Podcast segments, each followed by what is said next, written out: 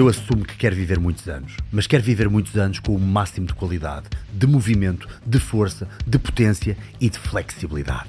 Vamos tocar em tópicos bem sensíveis com o Dr. Sandro Freitas, professor, investigador científico e hiperflexível. Junta-te a nós e descobre qual o teu propósito no mundo do movimento. Este é o podcast das Dicas do Salgueiro.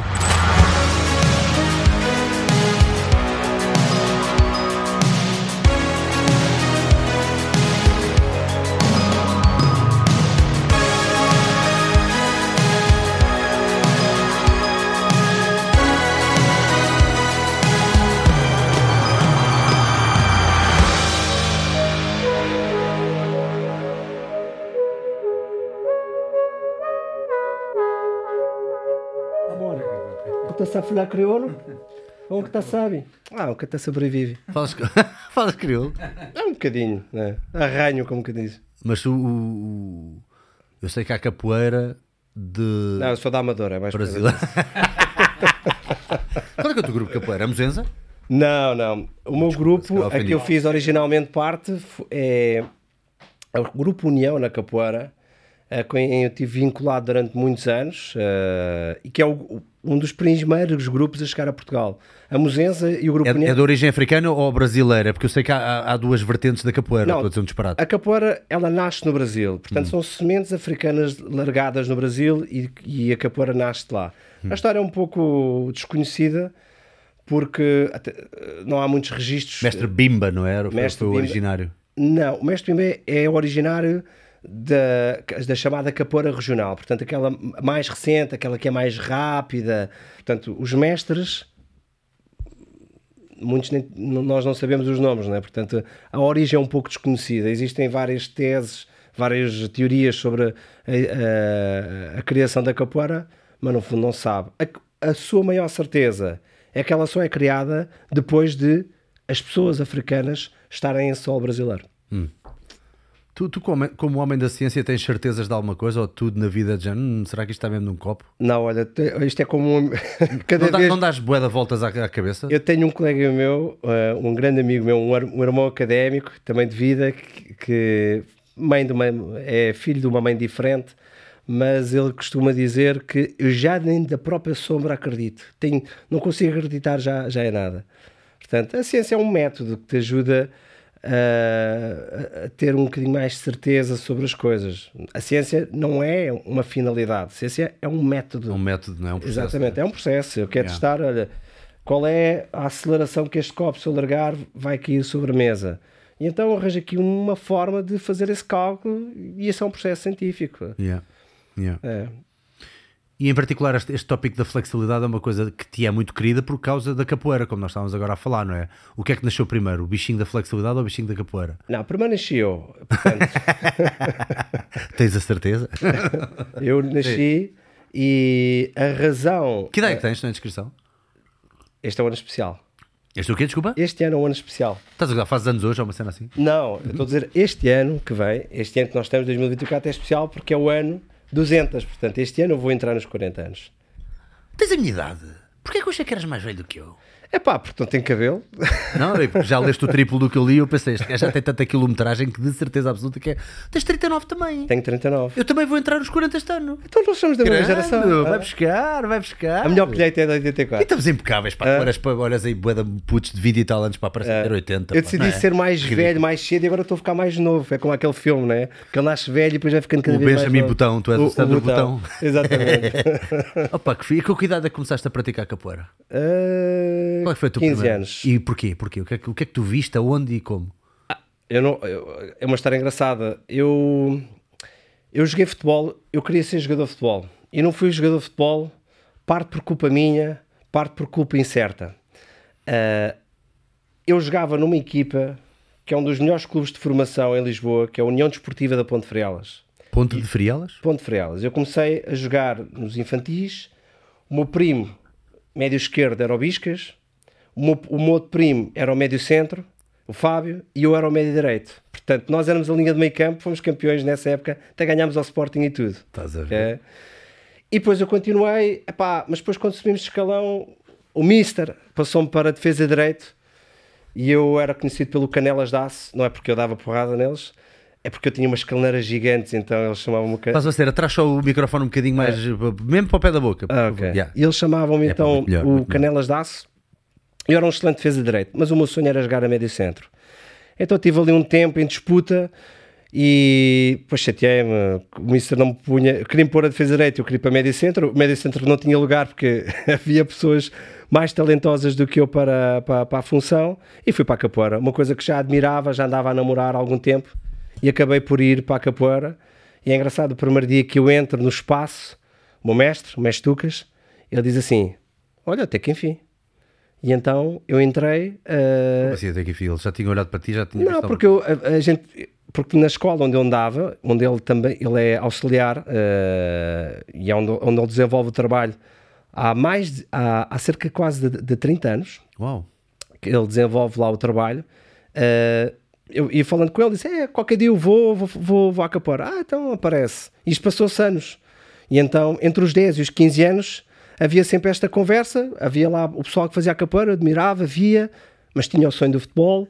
E então acabei por, eh, por houve um dia, Mister, no fundo, Ok, ok, ok, estou a perceber. acabei, acabei por ir lá parar. Ok, eu, eu, eu jogava aqui a dizer qualquer coisa tipo foi o Only the Strong.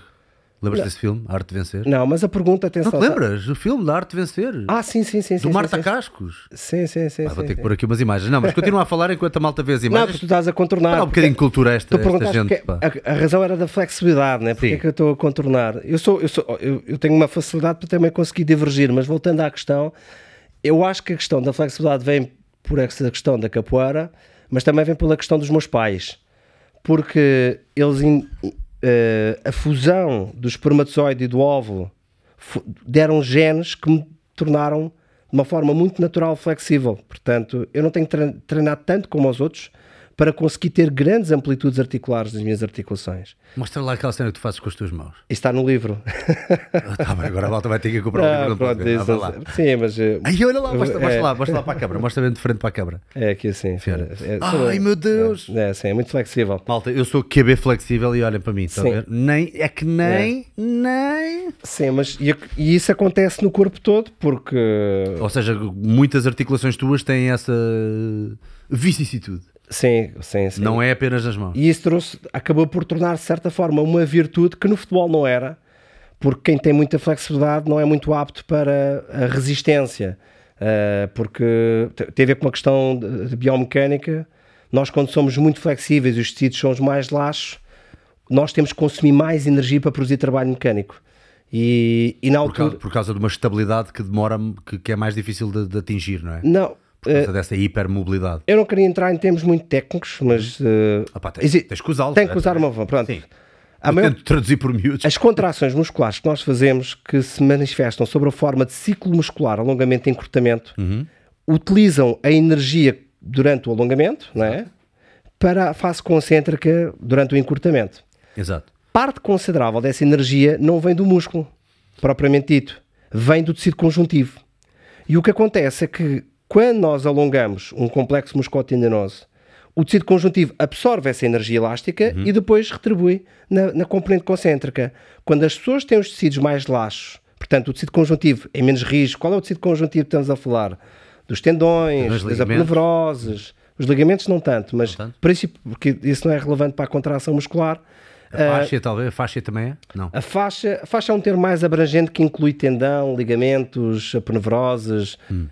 A faixa é uma coisa assim muito grande. Mas já falamos sobre a faixa. Sim, sim, já lá vamos Até que eu faixa. te partilhei também contigo um vídeo depois para mostrar o que é que pode ser faixa, não é? Boa, boa, Depois a fantástico. gente pode falar sobre isso. tudo. Mas eu não tinha tanta resistência. E então essa, essa, eh, eh, essa ausência de virtude que tinha para a- a resistência cardiorrespiratória acabou-se por ser uma virtude no contexto da flexibilidade, porque sem treinar era mais flexível, fazia coisas que do ponto de vista estético eram, eram giras, né?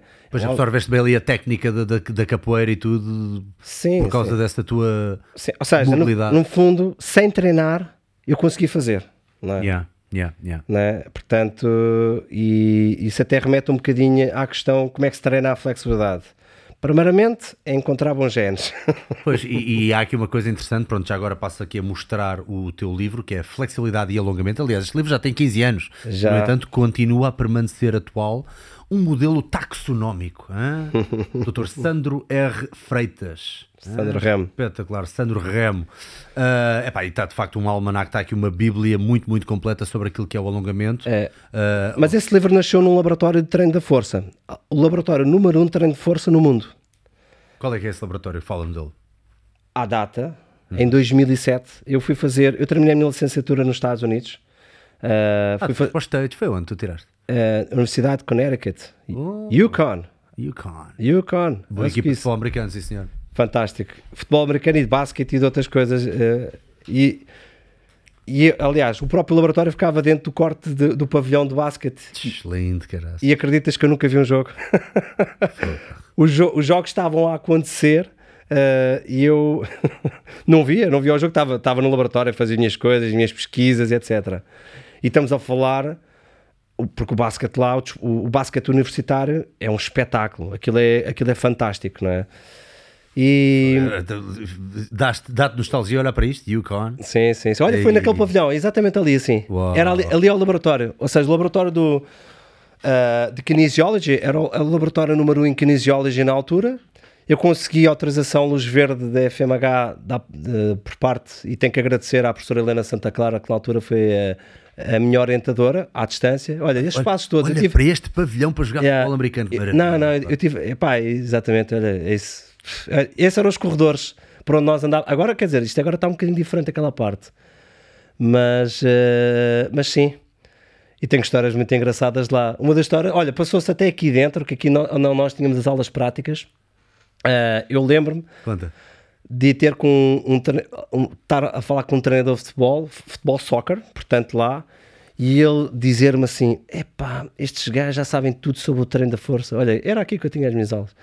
Já sabem tudo sobre o treino de força, condição física. Eu já falei com o treinador principal, eles não precisam mais de preparação física, eles precisam é de saber jogar futebol.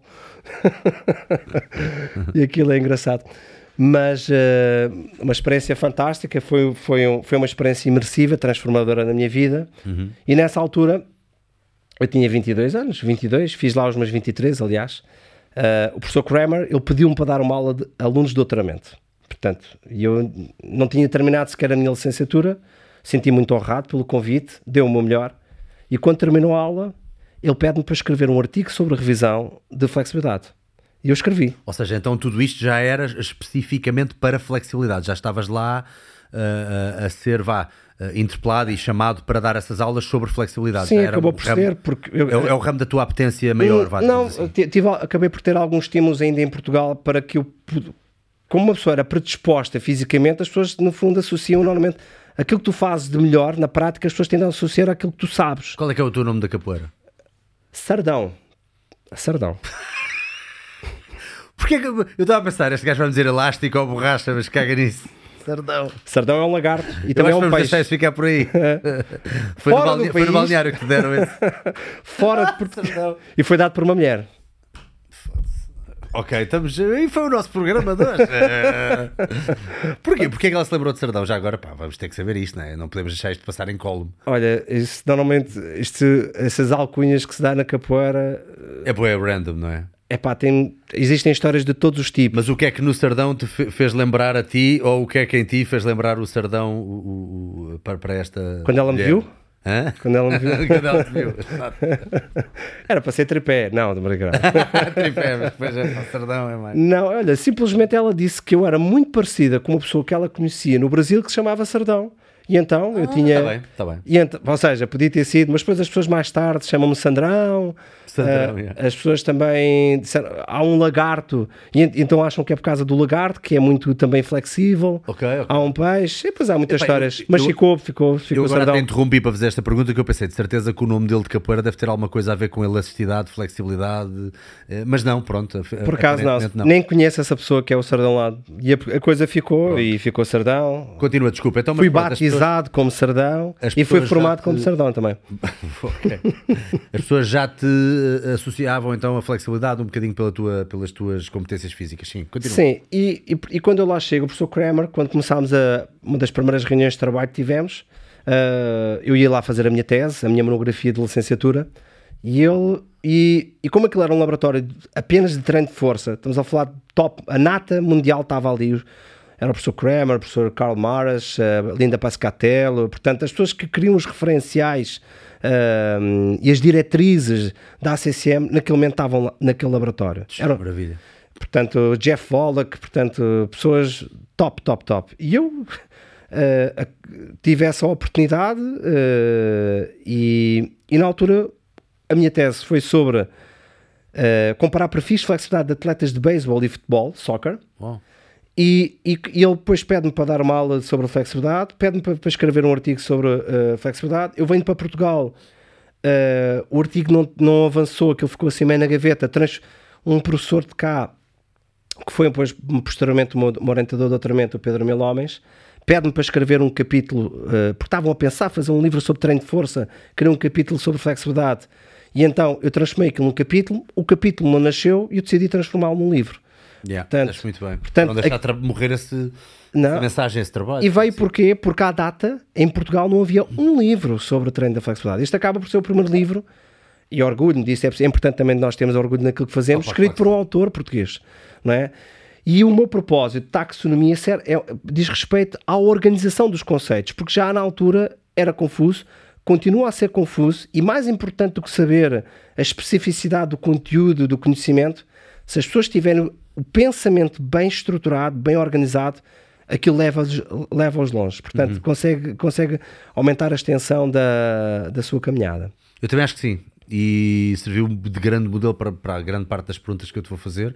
Mas antes de mais, vou ter que perguntar: uma pessoa tão uh, enamorada pelo, pela questão da flexibilidade, como tu és, de certa forma, uh, houve assim algum. É, é, muito difícil, de certeza, pelo menos de início, quando a pessoa ainda é verdinha e tu tinhas 22 anos, e se calhar até antes disso, é muito difícil não ser um bocadinho tendencioso para os resultados que se vão aparecer. Se calhar por seres tão flexível, tinhas se calhar algum, alguma vontade que a flexibilidade fosse o elixir da vida para a ciência, não é? Não, não, sempre muito foi transparente. Foste, Isto é como... Nunca te custou uh, receber resultado algum vindo de estudos e meta-análise que fosse contra a tua ideia primária? Não, as coisas são o que são. És completamente neutro? Caramba, as coisas são o que são. qualidade eu posso dizer, eu neste momento, pelo meu perfil genético e ter muita flexibilidade, eu, eu, eu, eu, eu tenho um risco aumentado de ter um prolapso da válvula mitral, portanto, pois, no coração. Seja, tu até vês já como uma coisa. Não, porque isso, isso pode não... ser pior do que melhor, não, não, é? Agora, eu sei que as pessoas, por norma, fazem isso porque acham que eu escrevi, acham que eu defendo. Não, as coisas são o que são. Portanto, é possível, eu, pois. E, mas isso acontece-me regularmente e é contra aquilo que eu luto. Pronto. Até pelo facto das pessoas catalogarem-me como o especialista da flexibilidade quando eu tenho tanta investigação de outras áreas e sei se calhar mais do que outras áreas, eu sei mais se calhar sobre força, treino de força do que propriamente flexibilidade. Hum. Porque, porque eu, eu sinjo-me à, à, evidência científica que existe sobre flexibilidade, que é, é curta, há poucas, há poucas pessoas no mundo a estudar sobre flexibilidade. E para uh, há um parceiro no Brasil que dizia assim: Ah, flexibilidade, alongamento, ninguém morre de alongamento. Agora, as pessoas podem morrer por não ter massa muscular, as pessoas podem ter pior qualidade de vida. A flexibilidade, que tem implicação também sobre a questão da, da qualidade de vida, uh, que não é reconhecida antes dos 40, depois dos 40 começa a ser, porque nós perdemos flexibilidade ao longo da vida, é inevitável. Tu fazes uma espragata com 40 aos 60, dificilmente vais ter. Não, não, eu, eu tu já começas a sentir.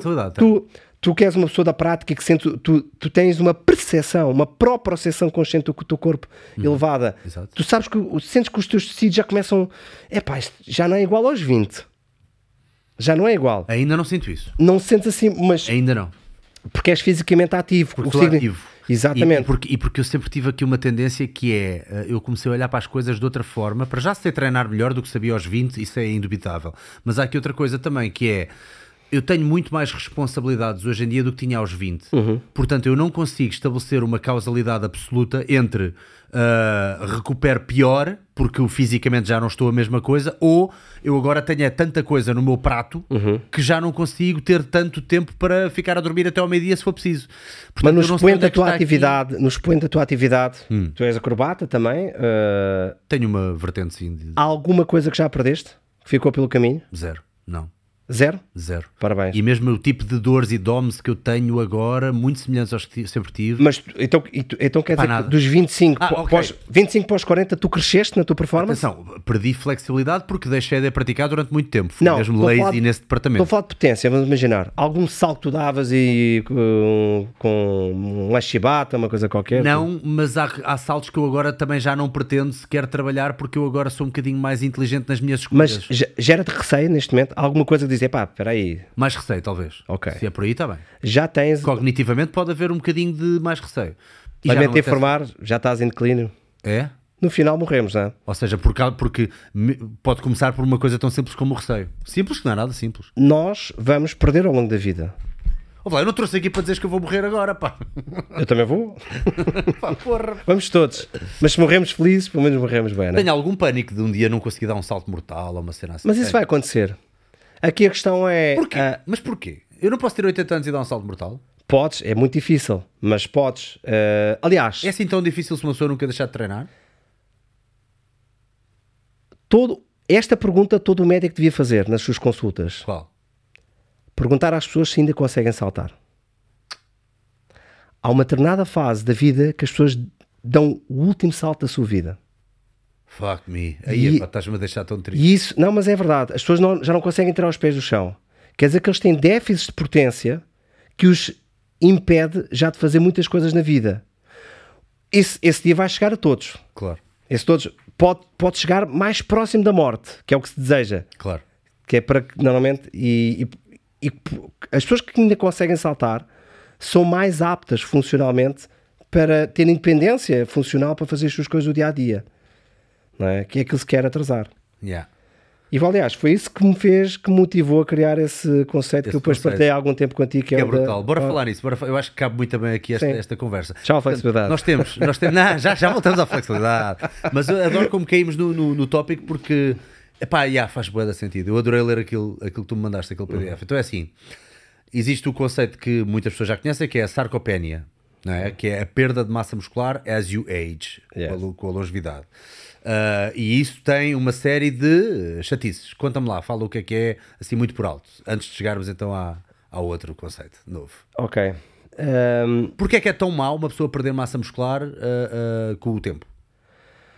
o, por, por razões diversas, ah, está distrito. Portanto, as pessoas reconhecem ao, ao músculo a função mecânica, mas o músculo tem mais funções do que mecânicas. me- mecânicas tem, tem, tem funções mecânicas que servem para produzir força e nós movemos o nosso corpo, podemos andar, podemos correr, podemos saltar, podemos mexer-nos. Te- ah, a contração mecânica tem implicação na postura, portanto. po- po- condicionador, portanto, se as pessoas eh, treinadas, o tipo de contração mecânica pode condicionar a dor, as pessoas terem ou não ter. Mas tem, tem funções metabólicas, tem funções endócrinas, tem funções ah, diversas. Portanto, há- há- nós conseguimos encontrar sete funções que os músculos conseguem eh, ter. E a verdade é que quando nós perdemos músculo, nós perdemos parte dessas funções. Não é? E isso alimenta a nossa vida, alimenta a nossa qualidade de vida. Ah, E podemos mesmo uh, pegar em, em tópicos um bocadinho mais uh, funcionais, por exemplo, minha- uh, uh, os, os meus avós Uhum. uh, para subir escadas e a força que têm que ter para segurar o Sim. corrimão, quer dizer, são é nessas pequenas coisas que ao perder depois também a nível funcional pode originar mais quedas e afins, não é? por exemplo, está relacionado. Em 1980... E em particular, pronto, e depois, uh, desculpa, continua, continua. Não, ia dizer que em 1988, um senhor médico, eh, o senhor Rosenberg, que ainda é vivo, ainda é vivo, ainda- ele identificou e propôs este conceito, que inicialmente até era para ser chamado sarcomalácia, não era para ser chamado de... Ele propôs estes dois conceitos, sarcomalácia e sarcopénia, e prevaleceu sarcopénia. Sarco significa carne e pénia perda. Portanto, porque ele verificou que existe ao longo da vida perda de massa muscular. Anos mais tarde, em 2008, dois autores, Clark e, e- e- e Manini, eh, que também são vivos ainda, eh, ainda ativos do ponto de vista científico, em 2008, eles identificaram e propuseram, eh, à luz da evidência científica que existia, que estava a mostrar que a função do músculo é mais importante do que a massa muscular, e nós perdemos mais eh, função eh, com a vida do que, do que a própria estrutura. Nós perdemos cerca de 1 a 2% a cada década eh, de massa muscular a partir dos 30, 40. De força máxima, nós perdemos 3, 4%. Ui, bom. Mas, mais recentemente, eh, eu e outros colegas, eh, parece aquela andota, né? O que é que um português, um francês. exato, exato, exato. Mas era um português, um brasileiro, Um brasileiro. um chileno e um francês à mesa num restaurante em Porto Alegre, no Brasil, em que só se diz porcaria, bom ambiente, nasce o conceito. Power Pinha. Power Pinha. Power Pinha. Temos que escrever sobre isto. Este é o conceito. Porque o que nós perdemos mais ao longo da vida não é massa, não é força, é potência. Tumba. É potência. O que é que é potência? Potência acaba por ser a capacidade de produzir trabalho mecânico num curto espaço de tempo. Portanto, a velocidade com que eu pego neste copo, eu, eu trabalho. Eh, pronto, não vamos entrar aqui em aspectos, mas Sim, quando eu ele está desloco cheio de água, deste, deste Sim. o copo deste ponto para aqui, portanto, eu produzi um determinado deslocamento, uma determinada massa, eu, des- eu desenvolvi um determinado trabalho. Se eu for potente, eu faço isto rapidamente. E esta capacidade de ser veloz, ok? Nós perdemos isso com a vida. E começamos a perder primeiro, antes de começarmos a perder força e antes de começar a perder massa muscular. Os 30, 40 é o ponto que acontece. eh, é, é- até no início dos 30 que começamos a perder, esse, ou seja, os primeiros sinais. Portanto, esse receio de já dar um salto mortal, tu ainda consegues, eu também consigo ainda. Mas quando nós já pensamos, nós, quem está-te a informar são os teus receptores que estão difusos nas articulações, nos músculos, a dizer: Olha, isto já não está como antes, hã? Vê lá que não dá para pôr aquela velocidade. E o teu esforço supraespinal, portanto, portanto, o teu esforço cerebral é muito maior. Tu tens que ter uma maior atividade cerebral para gerar eh, um movimento potente. Aliás, gerar um movimento potente é altamente exigente do ponto de vista cognitivo. Por isso é que É se utiliza. uma concentração agregadora de todas as fibras, não é? eh, é o expoente da função mecânica humana, a potência.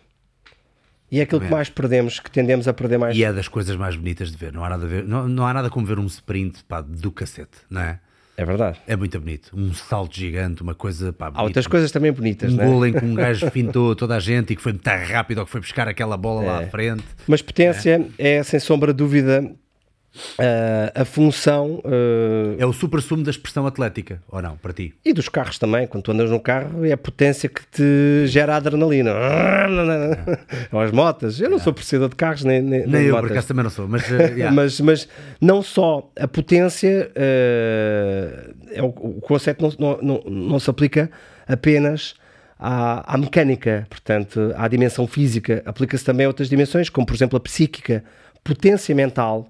É? Mental power, eh, aliás, é um, é um conceito me- Destreza mental, não é? De conseguir fazer. Sim, mas é um conceito mesmo, existe mesmo o próprio conceito de potência. Portanto, nós podemos pegar em potência e aliar. Existe potência social. Os seres humanos, potência, que é power, power não é, pode não ser potência. hum? Uhum, ok, ok. Esta, este power, este social power, que é desejado, porque é que as pessoas querem poder? Potência é poder, não é? Porque é que as pessoas querem, querem potência? Para determinar o seu próprio destino. Ok, para ter. Tu procuras ter poder, mandar sobre outros, Sobre ou, ou sobre. Não é mandar sobre outros, mandar em determinadas coisas na vida para controlar o teu destino. Uhum. Porque sabes, no teu inconsciente, que o teu destino não é controlado por ti. Exatamente. Tu estás aqui por consequência de um conjunto de experiências e de oportunidades se- que, Por acaso correram bem, não é? Mas Exato, pronto, exato. bem, houve aqui uma força motora por trás. mas que te levam, ou seja, nós Yeah. não somos puramente donos do nosso destino. Claro, nunca, nunca, nunca. Precisamos de que as coisas corram de, de, de feição. Mas esta questão, esta, esta conclusão não é eh, a interpretação. Há estudos científicos a mostrar isso. Uhum. Tu procuras poder uma- para teres, para controlar o teu próprio destino. Que interessante. É interessante como estás a ligar as duas coisas, por acaso isso é muito giro. E, e- e- Mas aqui é que a questão, eu- ou seja, voltando atrás, Hum. a ciência só te ajuda a pensar Pois, e ter mais certeza sobre determinados fenómenos, porque senão é tudo ao acaso, é tudo por, por imaginação. pois. Eu- a ciência é a tua bengala. E à medida que a sociedade avança, a, a- a- a humanidade avança, a ciência vai-te gerando mais bengalas. É, vai, vai Não é? é. Tu no passado, né? Galileu Galilei, né? que morreu porque disse que. né? Uh, ou seja, eh, mas mais, anos mais tarde aquilo veio-se a provar. Não, a verdade ele tem razão. E olha, não ele não devia ter muito. Ter português. É. E, e como é que uma pessoa pode então evitar perder uh, power ao longo do tempo? Ou como é que uma pessoa, ou melhor, evitar perder é, é, é impossível, não é? Uma pessoa vai sempre perder anyways, mas eu posso mitigar um bocadinho essa, essa perda, não é? Posso ir Sim. trabalhando, portanto, tu, tu A má notícia é que nós todos vamos perder Uhum. e um dia nós vamos morrer com 0%, potência, 0 de potência. Vamos ter massa muscular.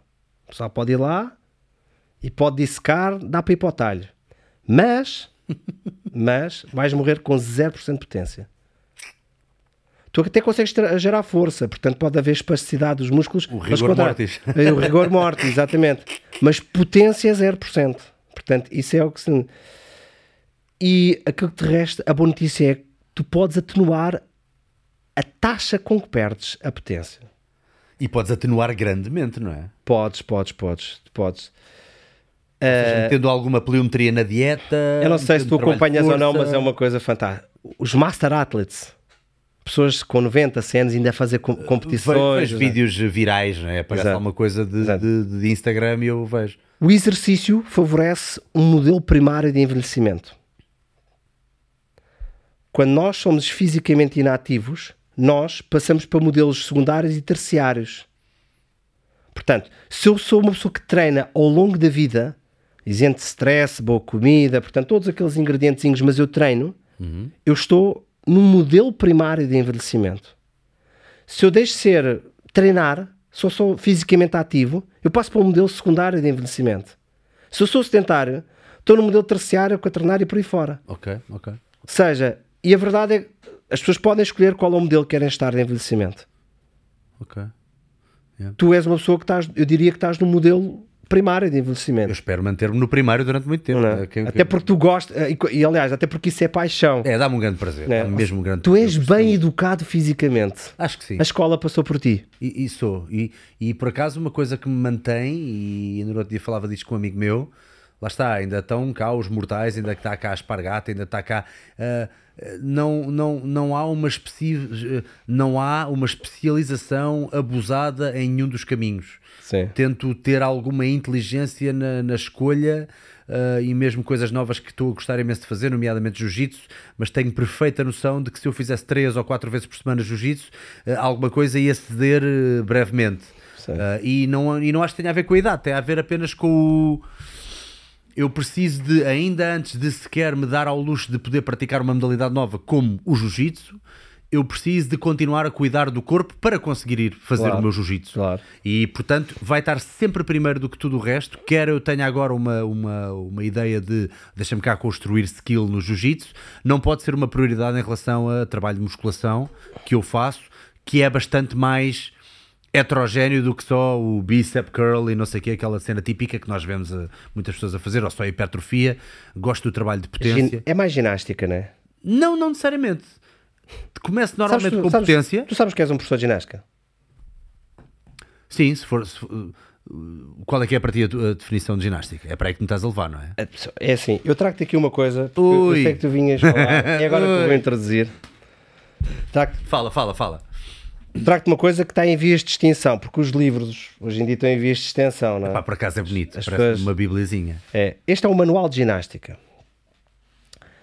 A primeira pessoa doutorada em educação física era um militar chamado António Leal de Oliveira, que é um dos fundadores da Faculdade de Motricidade Humana. Fantástico. Portanto, e este manual de ginástica é um livro altamente atual que ensina todos os métodos de treino que, de- que existem, mas otimizados, apurando o seu, o seu princípio ativo, tal como os medicamentos. O princípio ativo está aqui. Ao longo deste tempo todo, a ginástica foi sofrendo processos de rebranding.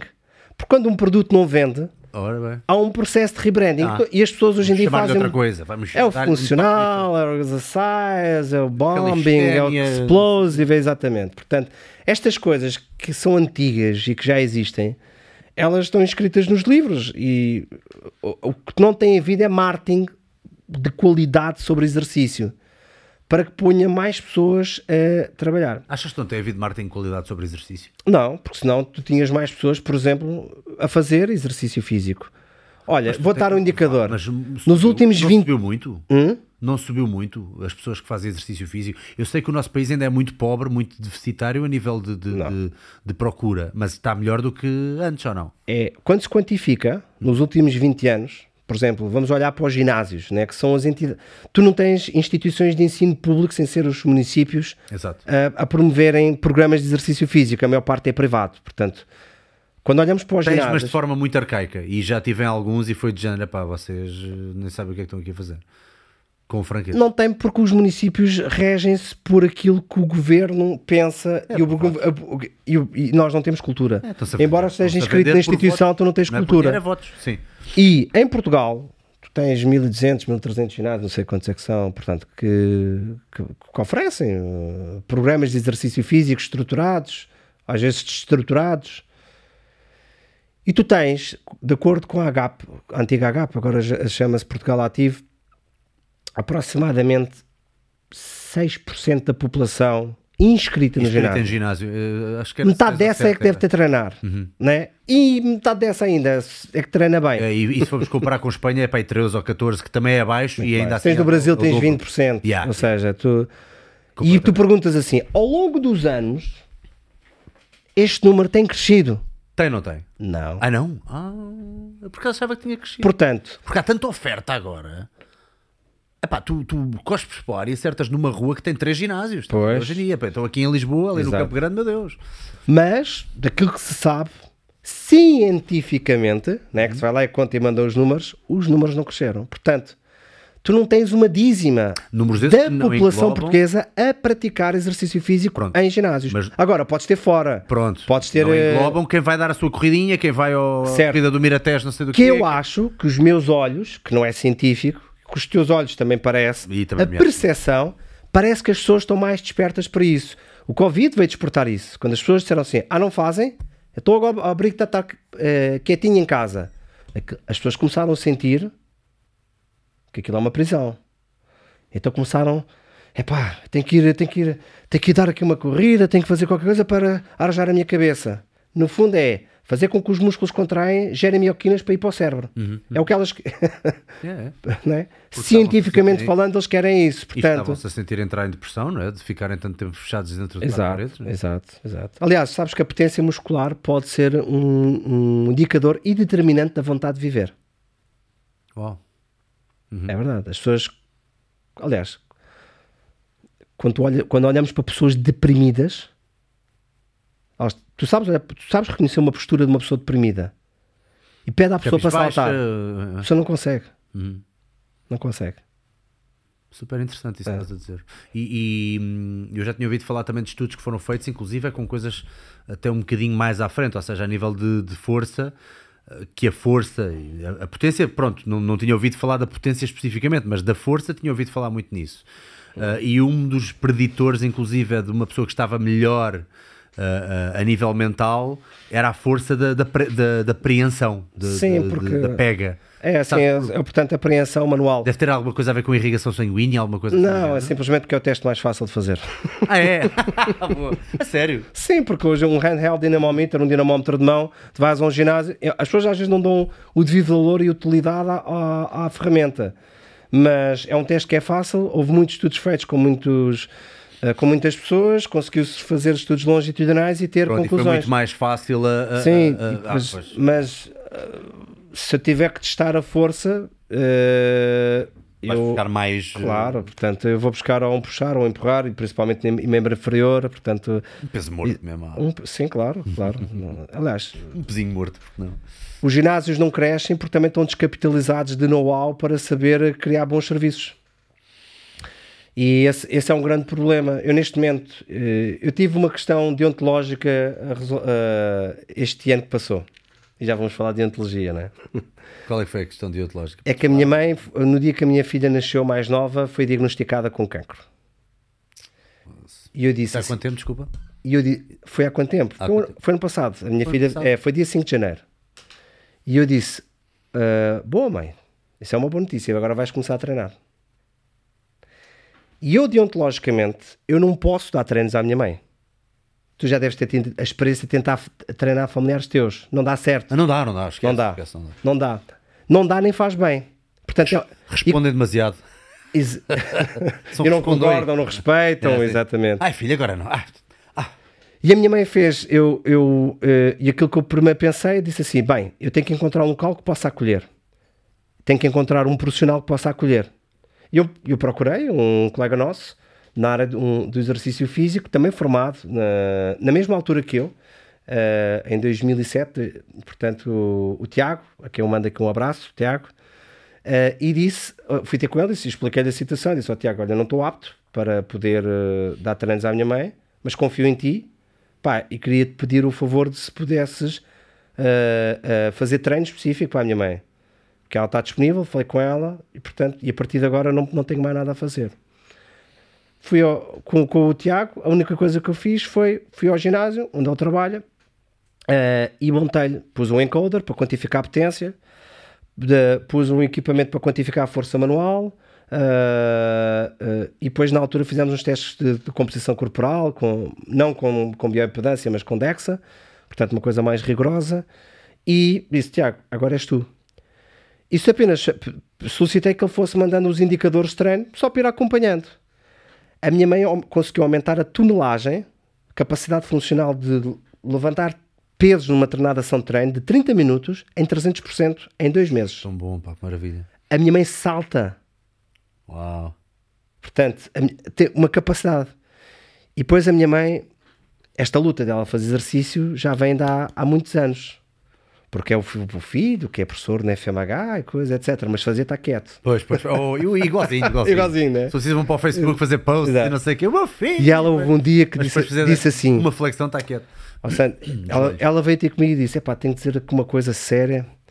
E eu disse: Eu, sério o quê? É pá, queria falar, mas não estou não estou assim muito confortável. Eu comecei a ficar assustado, o que é que se passava? E ela virou-se para mim: É pá, é que eu estou ali a treinar com o Tiago. E eu disse: Porra, quer acontecer alguma coisa?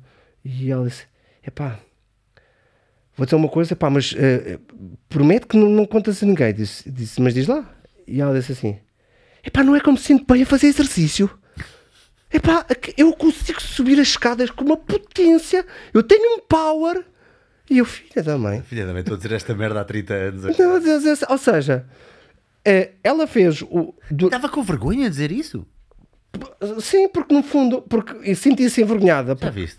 De tanto eu dizer que tinha que fazer e explicar-lhe, mãe, há uma razão fisiológica e científica. ah, sim, sim, pronto. Aquilo como não tinha açúcar, portanto ela não ia, né? exato, exato. E, e a verdade, aumentou a, a potência aumentou em, em 25%. Estamos a falar de um salto vertical. A minha mãe tem 72 anos. Maravilha, pá. Ou seja, Tá bom, pá.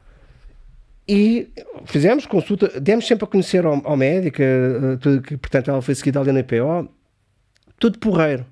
Ao final de seis meses, a- ela fez, durante a quimioterapia e a imunoterapia, ela também eh, fez eh, treino, eh, perde-se algumas sessões de treino, que às vezes tem fadiga, etc.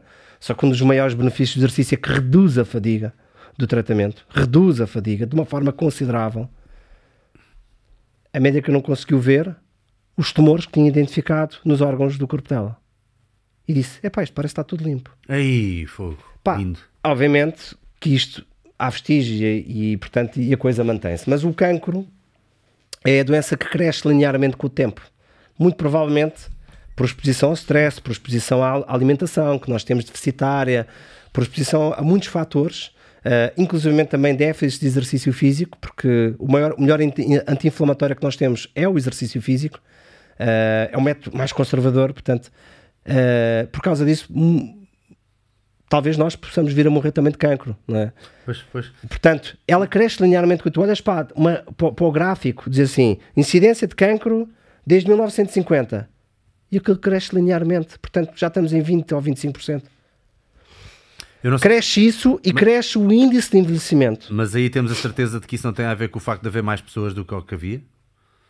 Não, é a percentagem da população. É mesmo a porcentagem de. Ok, ok. Portanto, pior ainda. Pior ainda. é porque a população, nós, nós vamos ter mais Nós atingimos recentemente, portanto, dizem as estatísticas, é de acreditar, 8 bilhões de pessoas no mundo. Nos próximos 25 anos vai, vai crescer mais 25% da população mundial. Yeah. 25. 25%. Tu, tu, quando tiveres 65 anos, isto vai. Se tu olhas para ao lado e dizes, pá, isto já tem aqui muita gente aqui ao lado, está, já me está a incomodar. Imagina mais 25%. Hein? Portanto, o teu carro dava para 5, tem que ter mais, mais um lugarzinho e meio. Sendo que daqui a uns bons anos, talvez uns 100 ou 200, é, é o contrário que vai acontecer, não é? Porque... Pronto. Por isso, isso essa foi uma das motivações. Facto, eles falam muito nisso. É porque há bocado falámos do, do conceito de sarcopenia, do conceito de inapnea, mas yeah. falámos do conceito de powerpenia. Yeah. Powerpenia é exatamente o conceito, a nosso ver, e nós propusemos isso. Tivemos, por acaso tive ontem a resposta de, da revista e, e, o artigo vai ser agora publicado, uh, porque nós fizemos uma publicação pré-print, portanto não tem revisão de pares, agora foi revisto por pares. Uh, e criámos esse conceito, PowerPoint, exatamente para dar um instrumento à comunidade, dar um instrumento à sociedade de poder, um, diagnosticar déficits de potência, dois, intervir objetivamente para o aumento da potência. E para, e, é tu... e para reforçar, esse, dada a importância desse, desse, desse conceito, nós vamos agora, no dia 14 de março, criar um, um seminário internacional no Brasil, no mesmo sítio, não no restaurante onde ele nasceu, mas no, na universidade aqui do, do meu amigo Ronei. Vamos criar um, um seminário uh, sobre PowerPoint, em que temos um programa com oradores do mundo inteiro. Temos ali a Nata Mundial, vai lá estar. Muitos online, outros presencial. E pode ser. E esse evento é gratuito. Todas as pessoas no mundo vão poder assistir e, e vai estar tá, a ser agora criado um site que muito em breve, daqui a poucos dias, vai estar online, que é o www.powerpinia.com. Powerpinia.com. Para as pessoas poderem. Uh... E nós já colocamos aqui também o teu Instagram e vamos continuar a colocar aqui imagens do teu Instagram, onde tu também, uh, certamente, irás sempre estar a fazer essas. Um esses apelos, portanto estejam atentos aqui aos, uh, às publicações do Dr. Sandro Freitas, que é uh, o seu Instagram. Uh, e, ah, e já agora só para as pessoas terem então estes três, três conceitos, o, a perda de força é dinape, dinapenia, é assim que se chama? É, o conceito dinapenia... Eu sei que isto é em inglês, não é? Dinapenia, é, ou melhor. Dinapenia one was created in 2008, portanto quando foi criado. Claro que Manina disseram que, era, que o conceito servia para testar déficits de força e potência. Mas há que. Mas, mas só que força não é potência. Há que isolar as duas Exatamente. coisas. São coisas diferentes. E é isso que nós fizemos, essa observação. E todos os estudos que fizeram sobre a, a, a dinapénia, uh, na verdade, nunca, raro, 0,5% é que, que conseguiu quantificar a potência. Oh, ok. Okay. Ou seja, na prática, é não, não, exatamente. Não é a mesma coisa. E isso é, um, é muito difícil quantificar. É um Aliás, no, nós identificámos o conceito, estamos a trabalhar neste momento sobre o um modelo de quantificação, uhum. que não é assim tão linear, é uma coisa mais complexa porque implica uh, identificar uh, os testes, não é? Uh, e, e, e conseguir interpretar resultados de testes e o tipo de testes que a pessoa faz. Se me chegar uma pessoa de 75 anos e disser que ainda consegue saltar e tirar os pés do chão, eu acho que ele tem pouca powerpénia. Hum. Né? Portanto, eh, e nós estamos a trabalhar sobre este modelo, na verdade, eh, para, para dar. Para quê? Para dar valor à sociedade e à comunidade claro, profissional de exercício físico. Não, mas tu como profissional, claro. tu vais ter esse instrumento para poder ajudar mais pessoas. Ainda por cima, ainda por cima não é nada fácil. Uh, uh, muitos profissionais de, uh, vá, de, de, atividade física, o tipo de treinos que dão vão muito pouco para esses lados. Quer dizer, é preciso ter uma competência técnica grande para conseguir fazer a distinção e saber o que é que estamos a trabalhar. Sim. É um mas, bocadinho aquilo que vamos falar com a flexibilidade também. Não é fácil porque até aqui tudo o que existia era alguém vai dar uma corridinha de meia hora e tu vai alonga a seguir, alonga tipo o típico. Ou então faz alongamento estático antes de correr, ou seja o que for. E já vamos falar dessas coisas todas, uhum. que aliás esta segunda parte agora vai ser mais para Eu não sei se tens noção, mas tu só estás a falar de aspectos deontológicos e éticos. Sabes que a, a nossa comunidade profissional de, de, profissionais de exercício físico está descapitalizada de, de, de conhecimento, uhum. e, de atitudes e de competências éticas. Porque se assim fosse, se tivessem, o nosso mercado já tinha resolvido o problema. As pessoas eram fisicamente ativas e, conseguiam. A indústria crescia, portanto havia mais valor. Todos... Ou seja, isto, isto... estás-me a dizer o quê? Estás-me a dizer que o facto das pessoas não treinarem tanto é grande parte culpa dos profissionais. Não treinar tanto e não treinar melhor, as duas coisas. Okay. É, é, é, quantidade e qualidade. Uhum. Eu, quando tomei a decisão de entregar a minha mãe a, a, a um colega, uhum. foi em benefício da minha mãe. Não foi porque é correto. Isto é uma questão deontológica. A deontologia serve para proteger os consumidores. É, mas tu sabes a carrada de vezes que tu tentas fazer isso e que a tua mãe da vida, não é? Pronto, neste caso podemos utilizar como metáfora para outras Mas a minha coisas. mãe é o treinador. Eu já tentei fazer isto a vários amigos e não se eu disser, nada. e aquele vão. treinador e é disser, se eu disser, aquele treinador disser, a palavra dele funciona, a minha não. Dizemos exatamente Sim, a mesma coisa. Eu sei o que é que estás a dizer. Eu, eu até estou a tirar, eu até estou a retirar. Não, mas a equação. pergunta é: então as pessoas têm que perceber que há os profissionais que não têm que dar treinos, não podem dar treinos a determinadas pessoas. Ah, sim, sim, sim, sim. sim Estamos a falar de familiares, não, não, mas há, há, existem, existem outras considerações.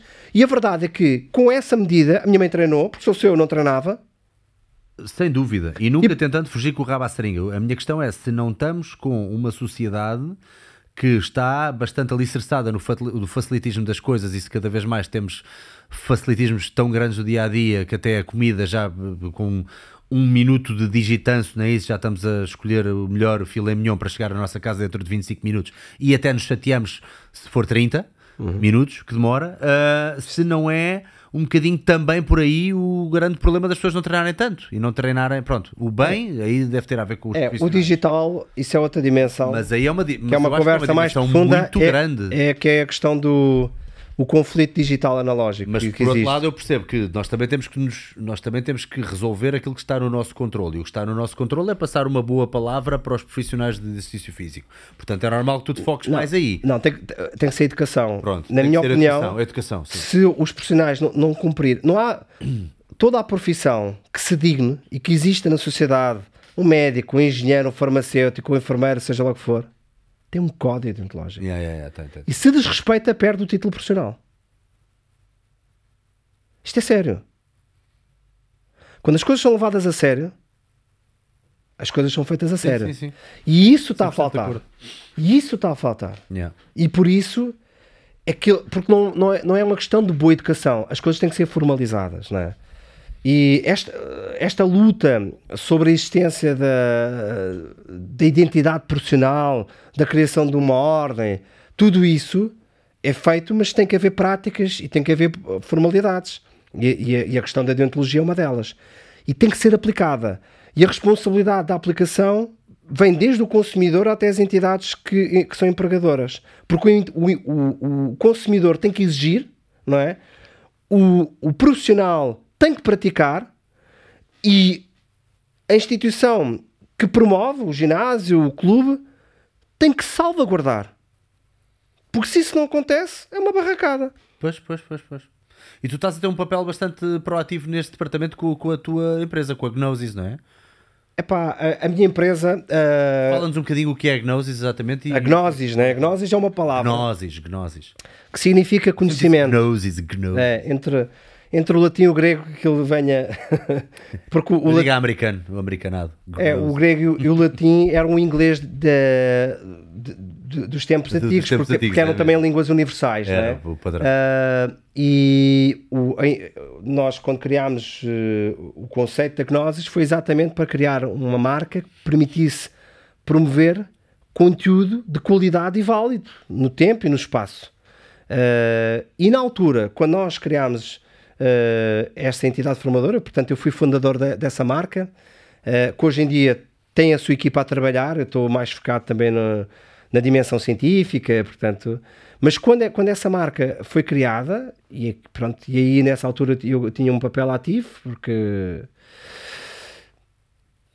como entidade formadora não me sentia bem, eu era responsável na altura, em promover formação sem ter um referencial ético. Tem que haver. Então nós criámos nessa altura, isso na origem da empresa, do, portanto estamos a falar em 2012, sensivelmente, uma proposta de código netológico que não foi feita sozinha.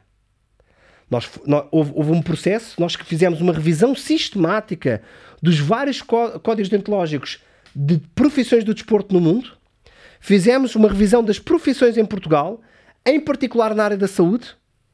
Desenvolvemos um- um- uma proposta inicial, foi sujeita a escrutínio de 50, foram convidados 50 investigadores e 50 profissionais do terreno e colocada à consideração de instituições do ensino superior e entidades formadoras, em que, do qual duas se associaram.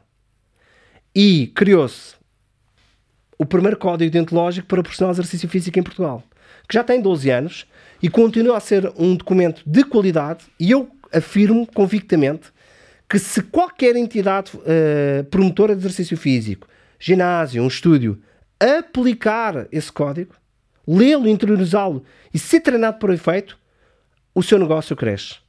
O consumidor eh, é, é mais beneficiado. Portanto, re- retira existe mais valor na prática. Essa é a minha convicção pessoal. eh, e também sei que os próprios profissionais, muitos, estão sensíveis para, para, para o tema, muitos estão distantes porque não foram sujeitos a um processo de sensibilização. Pois. Por isso é que a responsabilidade é de todos.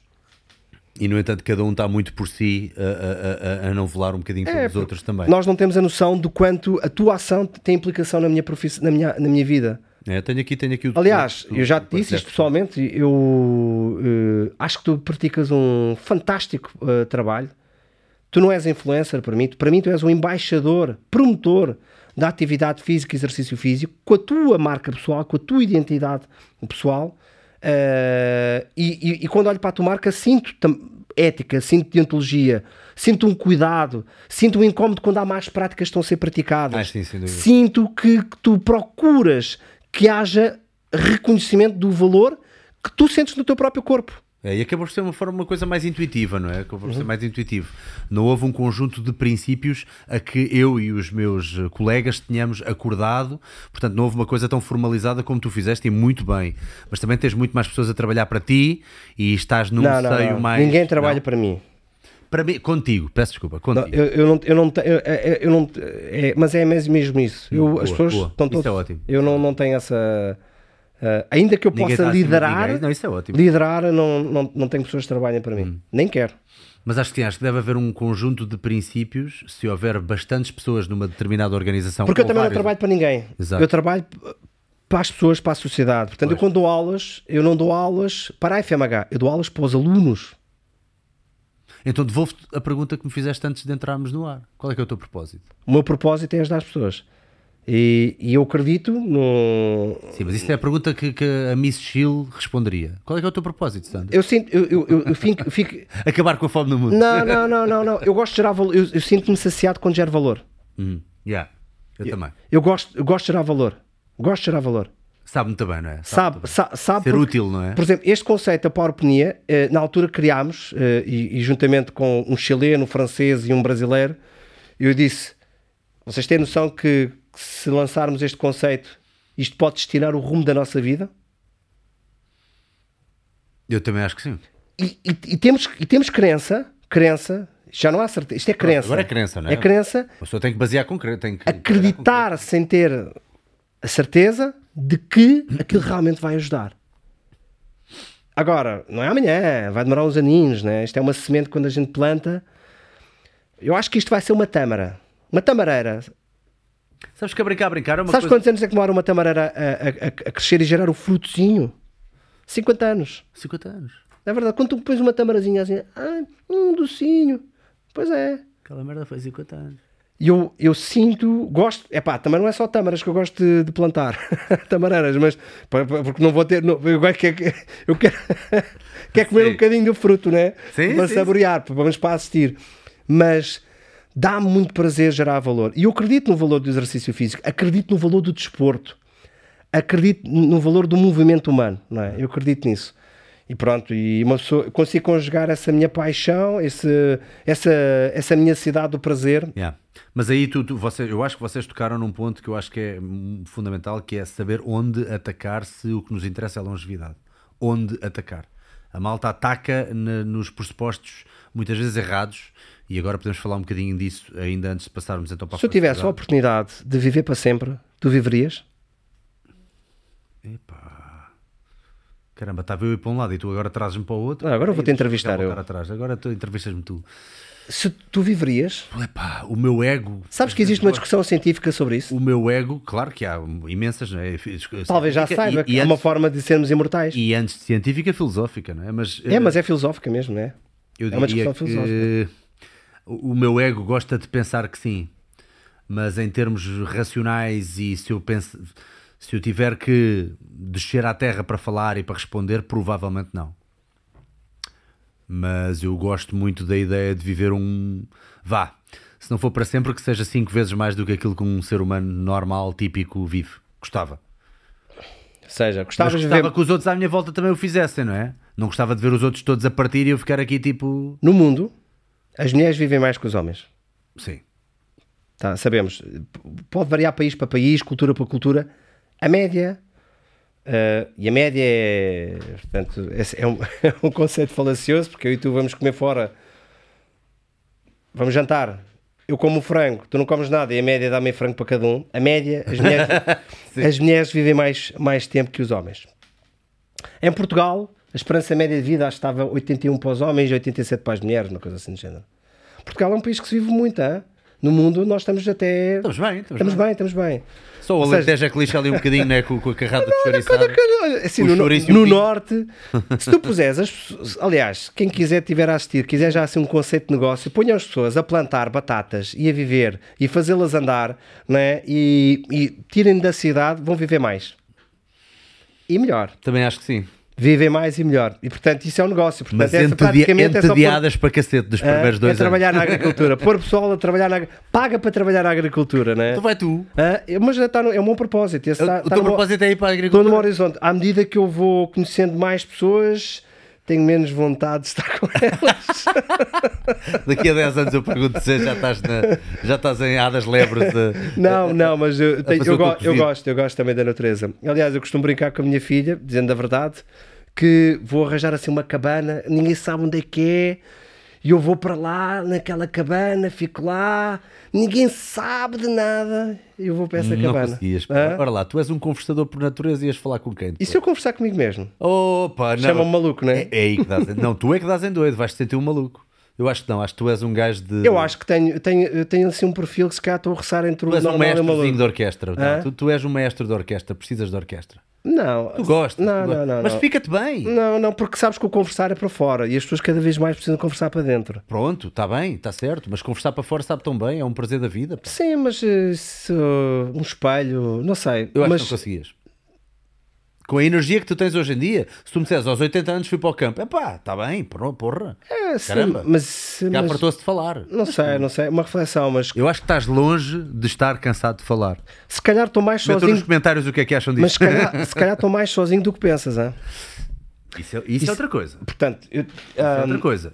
eu tenho Eu ideias, eu estou hoje mais tenho, sozinho do tenho que vez ideias, tenho sonhos, E no entanto, tenho visões. feliz. Isso, eu estou completamente sozinho. Tu, quando tens ideias, No teu mundo das ideias. então, mas tu, quer- tu, tu queres. O que é que tu és se não for o teu cérebro?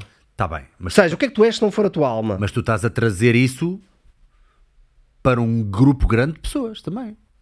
Certo, mas isso, isso é. Isso é Tu fabricas, é pá, isto tens uma fábrica, tu fabricas os bolos, mas depois tu vais vendê-los à praia. mas é- mas, mas eh, aquilo que tu disseste, que eu tenho muita energia, que eu tenho isso, isso, é, Tens, pô. isso é para me alimentar a mim ou para alimentar a, a- a outros? Eu acho que é. as Quem come coisas. aqui no meio? Eu acho que é as duas coisas. Sim, é verdade. Eu, eu não tenho dúvidas. Eu, Então, digo aos teu- meus alunos, Se o teu propósito é ajudar os outros, alimenta-te a ti e alimentando os outros. certo, Considerando que ainda por cima o que tu fazes é visceral, vem de ti, vem de uma Mas força aquilo- interior. uma- mas, mas um fator de longevidade é tu teres essa capacidade de estar bem contigo próprio, conversar contigo próprio. Claro que sim, claro que sim. E isso é uma coisa que não, não vai para fora. As pessoas não. não... Tanto que também já tens o, o outro caso, que é as pessoas que têm medo de ficar isoladas, com medo de vir a ser sozinhas e de medo de ir a dizer, pá, tu tens-te só a ti no final de contas. Sim, sim. Aliás, sim, tu, tu quando fores, eh, vai- vais sozinho, não, não vais eh, de mão dada com a tua esposa, seja com o que for. Tu vais sozinho. Queres ser o último a morrer ou o primeiro? É para que ser o primeiro. É? Não vou conseguir lidar com ele. Então não queres que a esperança meia finalmente. Ou seja, queres um grande desvio padrão. Quer dizer, um desvio padrão mais pequenino Estou-me a cagar possível. para as estatísticas, eu não quero sofrer, pá, deixa-me lá Ah, ser egocêntrico, deixa-me eu ir primeiro para É ficar lá a transformação sofrer. de pessoas em coitado. números, é? Não, ai, ai, não, não, ai, não É- Ai, meu Deus, não consigo. Se tu compreendesse a estatística, tu ias gostar tanto. Dizer assim, cada número é uma pessoa. É pá, eu, eu não consigo ser um gajo tão matemático assim. Eu gosto de ser um gajo de. de, de... Eu vou dizer uma coisa, matemática. Deixa-me o meu lado artístico Matemática não é um método. Matemática é um método e ajuda-te a estruturar o teu pensamento. Então, Se coisa, aliás, se eu assim, se voltasse à escola, o que é que tu ias estudar? Eu ia estudar matemática. porra, Deus me livre. Matemática. Porque não é aquilo que a matemática te dá, é, é aquilo que a matemática te transforma. Eu percebo, eu percebo. Números imaginários, essas coisas. Eu, eu, em, em teoria percebo o que tu estás a dizer, na prática já não é pá. Sim, não é porque, eh, sei lá, eh, dizes, pões-me aqui uma matriz para resolver, já não me lembro. Mas na altura era, Sim, o- sim, agora- era o melhor a fazer aquilo, porque estás, compreendia. Ou seja, a- a- aquilo que ela deixou em mim foi a plasticidade cerebral para pensar. Agora, o conhecimento, essa coisinha, isso eu consulto e volto a fazer. Não. As experiências servem para te transformar, não é para te incorporar para fazer eh, eh, seguir, entendes?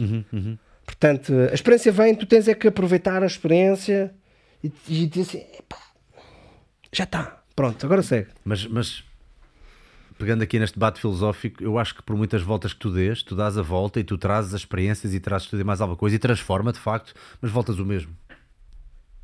Li um livro muito agir sobre isso. Olha, Chama-se A Teoria da Viagem.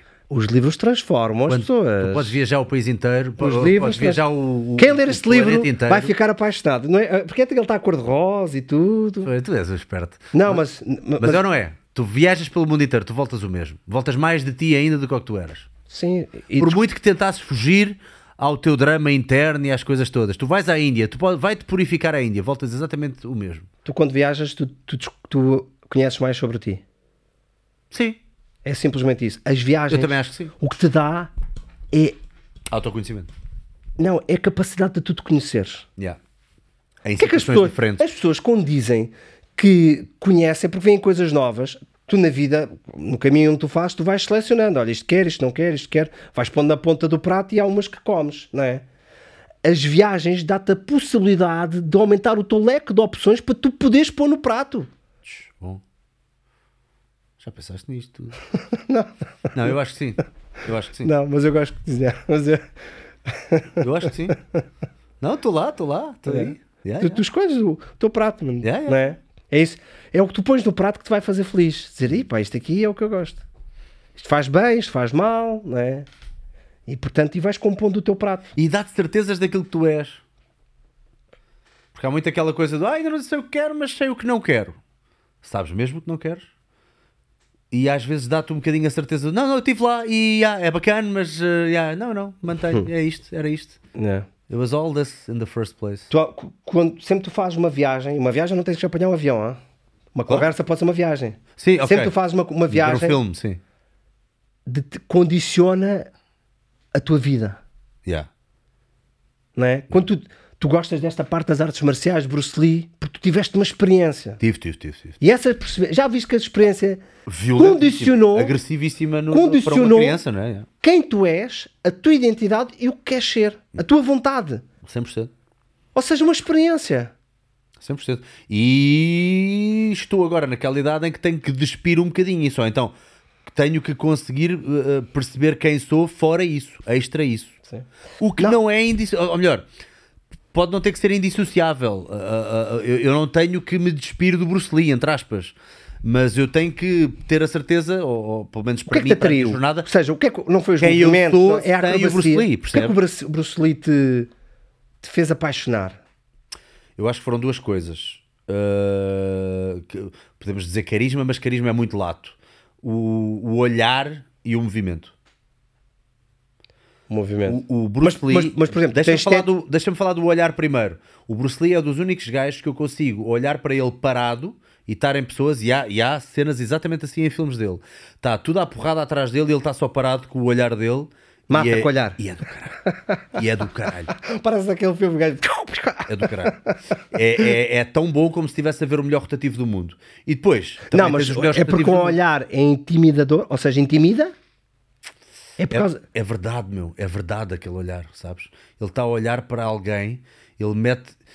pá, é, é como se ele metesse toda a sua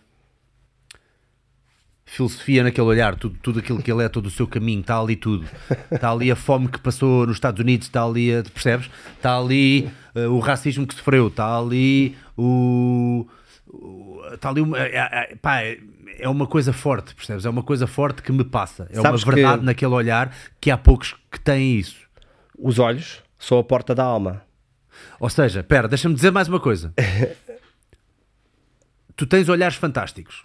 Tu vês, olha, deixa-me mostrar-te aqui aquele olhar que é muito famoso e que se calhar tu já viste e se calhar já sabes, mas tu tens o olhar do, do Jack Nicholson no Shining. Espera aí. Só para de Shining tem. Shining e espera aí, uh, uh, uh, look. Looking at camera. Ok? E ninguém nunca vai dizer que este olhar não é incrível e pelo que sei, o realizador, o Kubrick, trabalhou este olhar e disse ao gajo para fazer 30 ou 40 takes desta merda até ele conseguir acertar neste olhar. E este olhar está incrível. Mas este olhar não está a dizer eu sou o Jack Nicholson. Este olhar está a dizer eu estou está, está, está a dizer quem é o personagem. Ou seja, isto é representação. Ok? No Bruce Lee, tu tens um olhar diferente que não é. Epá, eu acho que ele não está a representar, eu acho que ele está a, a pôr quem ele é naquilo. Aqui é diferente. Ok? Deixa cá ver se vejo uh, aquilo que eu estou a dizer, que é para, que é para teres uma referência. Espera aí. Stare. uh, uh, uh, uh, Bruce Lee Stare em um, Enter uh, the Dragon. Pá, não sei se vou conseguir encontrar aquela cena em particular, mas deixa-me cá ver. Eu tenho uma admiração pelos atores. Tens aqui este também, mas não é este que eu me estou a referir, mas tu, tu consegues perceber, olha, só é de olhares para este, ó, percebes? É matador, né? É pá, Olhar yeah, matador. pronto, aqui é muito matador, aqui é muito matador. E, e- e o outro que eu te vou mostrar também corres o risco de, de pensar, ah, é muito matador. Mas imagina a Parece, Mas imagina. meus- parece os meus camas dizem, é Wii, não olha para mim assim com essa forma. Pronto, é isso. Mas ó, olha, olha, olha para. Epá, agora não estou a encontrar, mas depois a malta encontra. Epá, é na luta do Enter the Dragon, há uma parte em que está tudo a andar a porrada atrás do gajo. Também não vou aqui perder mais tempo com isto. Mas Sim, mas olha para a violência boa que é um miúdo olhar para aquele olhar naquela Fala altura. com os olhos. Qualquer coisa. Fala com os Fala olhos. com os olhos. fala com os olhos. Fala com os olhos. E o que é que ele te disse com os olhos? Tu viste para um ecrã,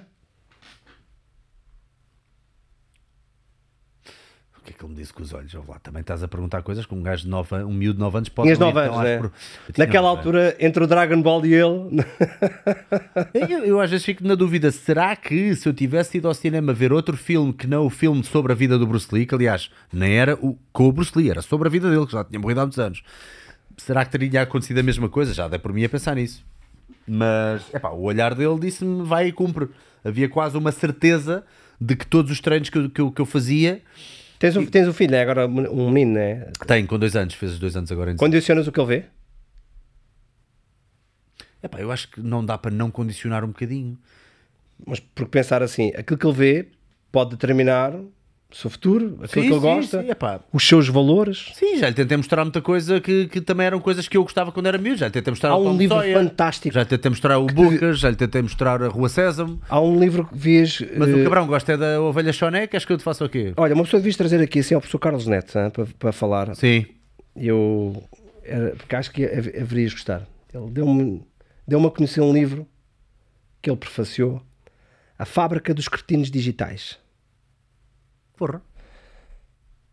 Escrito por um neurocientista francês, em que, Interessante. entre vários conteúdo, mostra que pela primeira vez na história o QI das próximas gerações vai, vai, vai diminuir.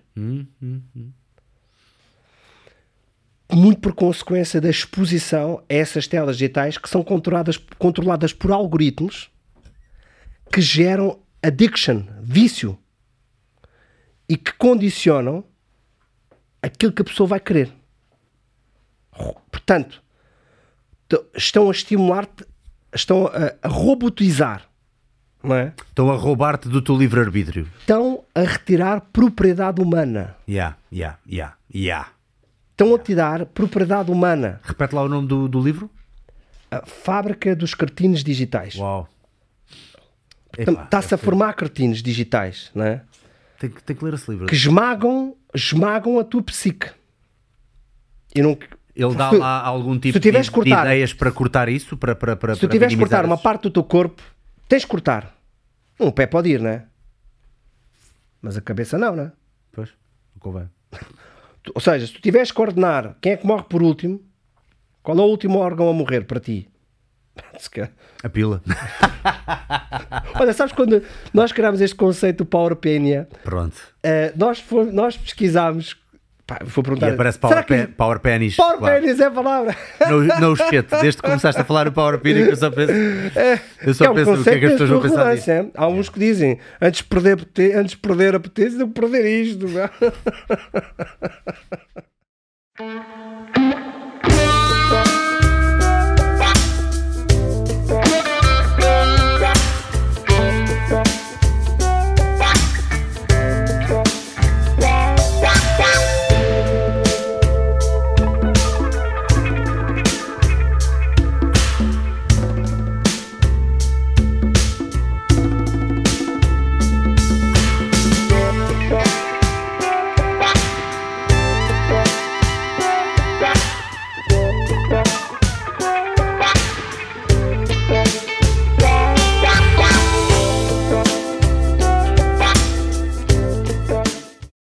É? Isso mesmo, meus queridos. Já sabem, usem o cupom Salgueiro, mas acompanhado de Valentine até dia 4 de fevereiro, porque estamos a preparar aqui alguém grande para o dia de São Valentim e tudo o que vocês comprarem tem. al- Alguns produtos vão mesmo até aos 50% de desconto, ok? E aliás, eu até gostava aqui de mostrar hoje um produto novo para que eu estou a adorar meter, por exemplo, nas minhas papas da aveia, que é o Protein Choco Crisp, mas também existe Whey Crisps, que é só com whey uh, em crisp, ou seja, o que é que é isto? Isto no fundo é, é pegar na whey e fazer dela, e aqui no- neste caso é chocolate, mini pepitas crocantes que são metidas na já habitual e fantástica manteiga de amendoim da Prozis epá, e dão este crunchiness à manteiga de amendoim para que fica brutal. E às vezes uma coisa que eu sinto falta, não sei em relação a vocês, mas nas papas da aveia a gente malta a malta mete, sei lá, sementes de girassol ah, e mete, sei lá, aquelas, eh, aquelas eh, sementinhas e não sei o quê para dar um crunchiness. Pá, vocês metem isto, fica a saber, obviamente, a manteiga de amendoim, neste caso com crisps de chocolate. É pá, e de facto dá um grande sabor e é uma das minhas coisas favoritas agora para meter no meu pequeno almoço. Uh, portanto, já sabem, estes novos produtos estão sempre a aparecer no site da Prozis. Uh, estejam atentos e utilizem sempre o cupom SALGUEIRO. Olha, dá para falar de flexibilidade agora ou vamos continuar para lá do que é que dizem os olhos de Bruce Lee para mim? Vamos embora, aliás. Já alongaste hoje? Hã? Já alongaste hoje? Esse era um slogan que eu utilizava para uma marca que, que, que criei há, há uns anos atrás, que era o Sticket, o Stretch Up. Já alongaste? Já, Já? já, já. já. Voluntariamente ou involuntariamente? Voluntariamente, uh, na... antes do treino, uh, ou melhor, no- durante o treino, uh, em alongamentos dinâmicos, antes de fazer o trabalho mais explosivo, mais coisa. Aposto que acordaste e espreguiçaste. Sim, sim, é? sim. Um stretch. Espreguiçar é um alongamento. É um alongamento, não é? Até os animais fazem, os gatos, os cães, espreguiçam-se. Pois é, os gatos fazem aquela não é? coisa. E parece que a gente, quando estamos sentados muito tempo, ah, esticar aqui um pouquinho. É pá, as pessoas têm vindo a falar mal do alongamento, ah? Falam, É, não é? Bate-se muito no alongamento. Mas eu acho que bate-se no alongamento feito nos trâmites errados ou nos trâmites menos certos, vá, Hum. como se fazia ah, desde sempre, que era aquela coisa do alongamento, se calhar estático, antes de fazer uma coisa mais explosiva, ou então fazes uma corridinha e depois no final vais alongar os músculos que estão tão congestionados. É, à medida que as pessoas vão descobrindo umas coisinhas, aproveitam para, ah, às vezes, tra- trazer achas para a fogueira, às vezes para justificar o injustificável. Mandou o bebê fora com a água do banho. É, exatamente. E portanto, e isso é daquelas coisas que lamento. eh, Eu, eu, eu, como sabes, eu trabalho na Faculdade de Estado Humana e é a partir do Laboratório de Função Neuromuscular, aqui eu sou membro eh, investigador, é que eu desenvolvo a prática científica em que, no fundo, eh, converto a astrologia em evidência. Boa. No, no fundo é no laboratório é que isso que eu faço. traduz depois em manuscritos, em artigos, em uh, livros, ações de formações, aulas, e é, e é com isso que e eu tento desmistificar uma série de, de mitos. Então, olha, qual é que é a diferença entre flexibilidade e alongamento? Boa questão. Portanto, isto é uma, é, é, é um, são dois conceitos uh, uh, que, se forem clarificados numa base inicial da formação, as pessoas começam logo a ter objetos diferentes de intervenção e começam logo a estruturar a sua forma de pensar. E identificar coisas que estão erradas, inclusivamente na literatura científica e americana. Quando digo eu vou treinar a flexibilidade dos isquiotibiais, não, na mim, no meu conceito, uhum. não é o mais correto, porque o alongamento diz respeito aos tecidos e diz a capacidade de formação dos tecidos. Uhum. Quando eu alongo, eu estou a deformar ou um músculo, ou um nervo, ou um tendão, ou seja o que for. Tecidos corporais, tecidos moles. A flexibilidade diz respeito às dobradiças do nosso corpo. E os nossos corpos dobram ao nível das articulações. Portanto, uhum. flexibilidade, articulações, alongamento, tecidos. E se nós. E, e dizer qual é a relação? É porque a flexibilidade depende das características dos tecidos. E eu, para alongar os tecidos, faço a partir da expressão da flexibilidade. Ok. No final isto parece estar ligado, mas... Mas não é a mesma coisa. Não é a mesma coisa. Ok. okay. Ou seja, nunca confundir a obra-prima com a prima da obra. E, tam e, também dá, e também dá para alongar sem ser com o objetivo de ganhar mais flexibilidade. Aliás, nós, é, é nós conseguimos ser seletivos no alongamento que nós fazemos. Uh, eu consigo ter, criar exercícios para aumentar a seletividade do alongamento a um nervo, não é?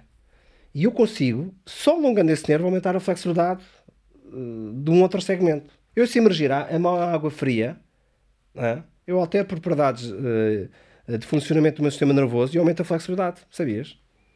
Eu consigo alterar a sensação. Portanto, as pessoas conseguirem.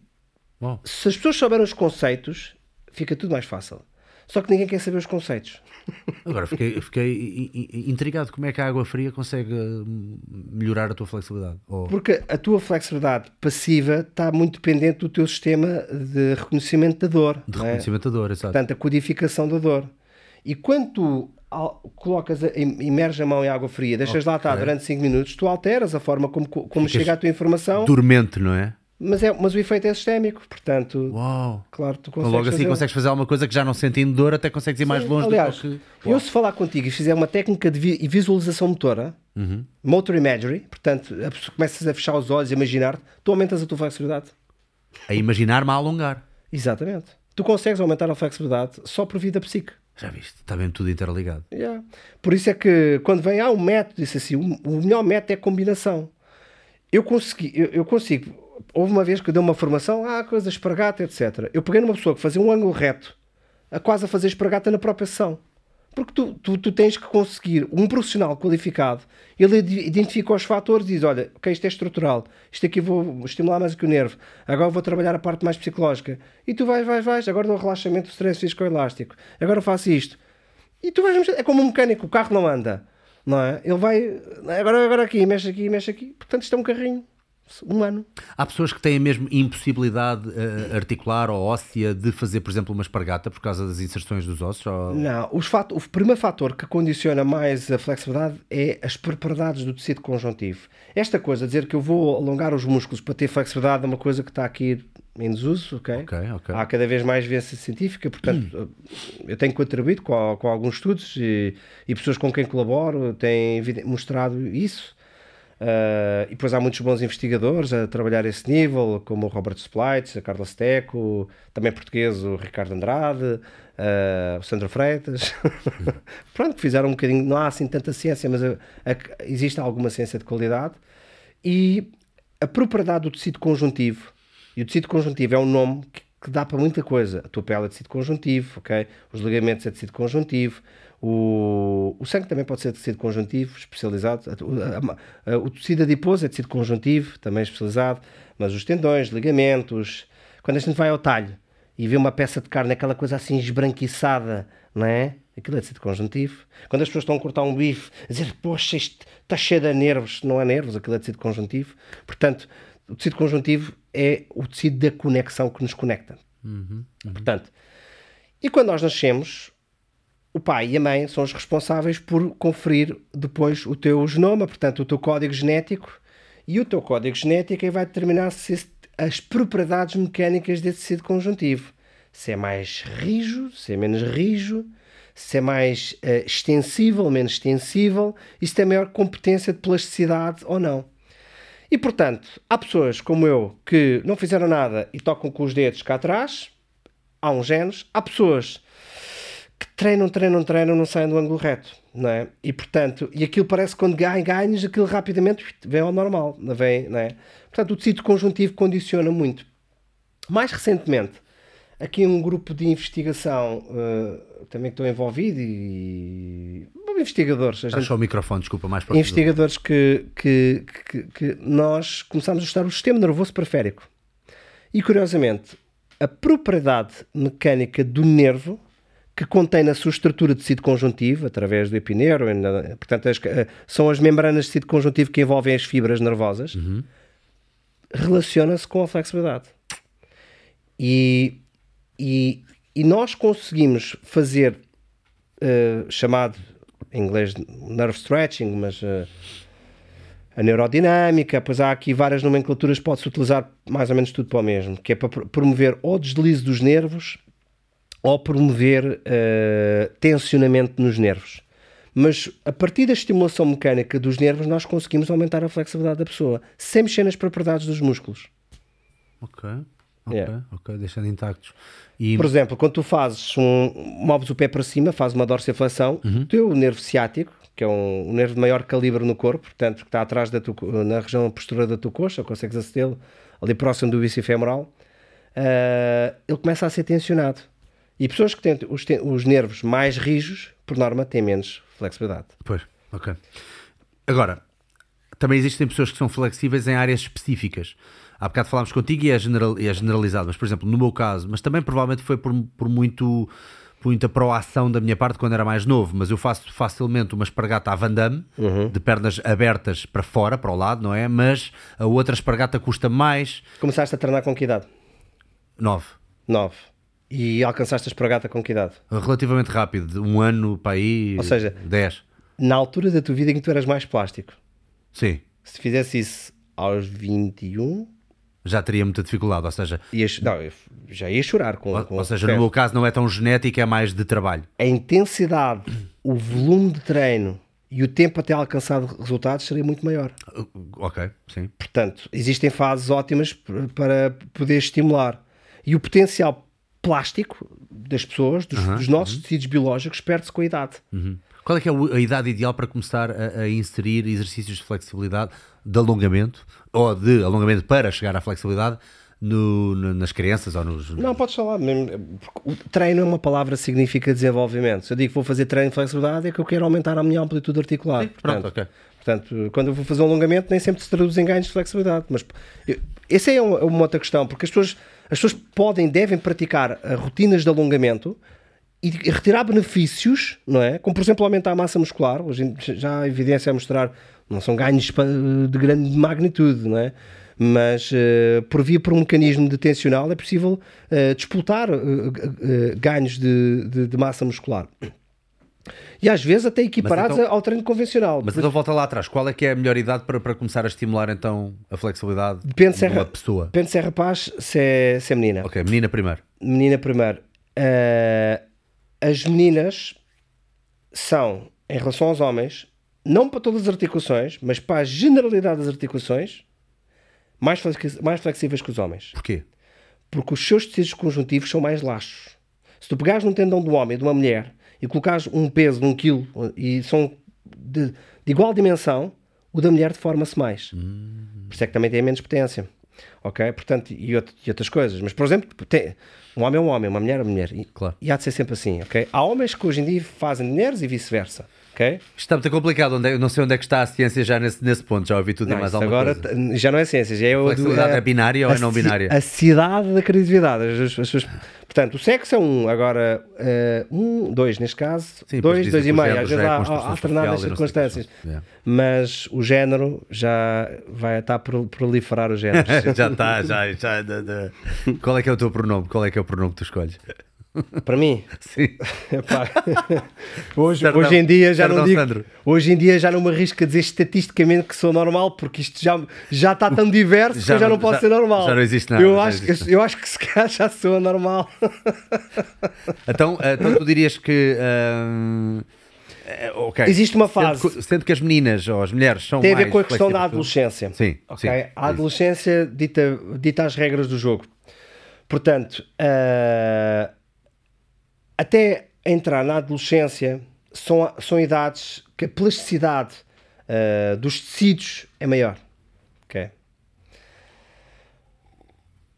As mulheres na adolescência, na maioria dos casos, não são desfavorecidas pelo processo, só em- no, no- estádio mais final da adolescência que estão. Os homens não.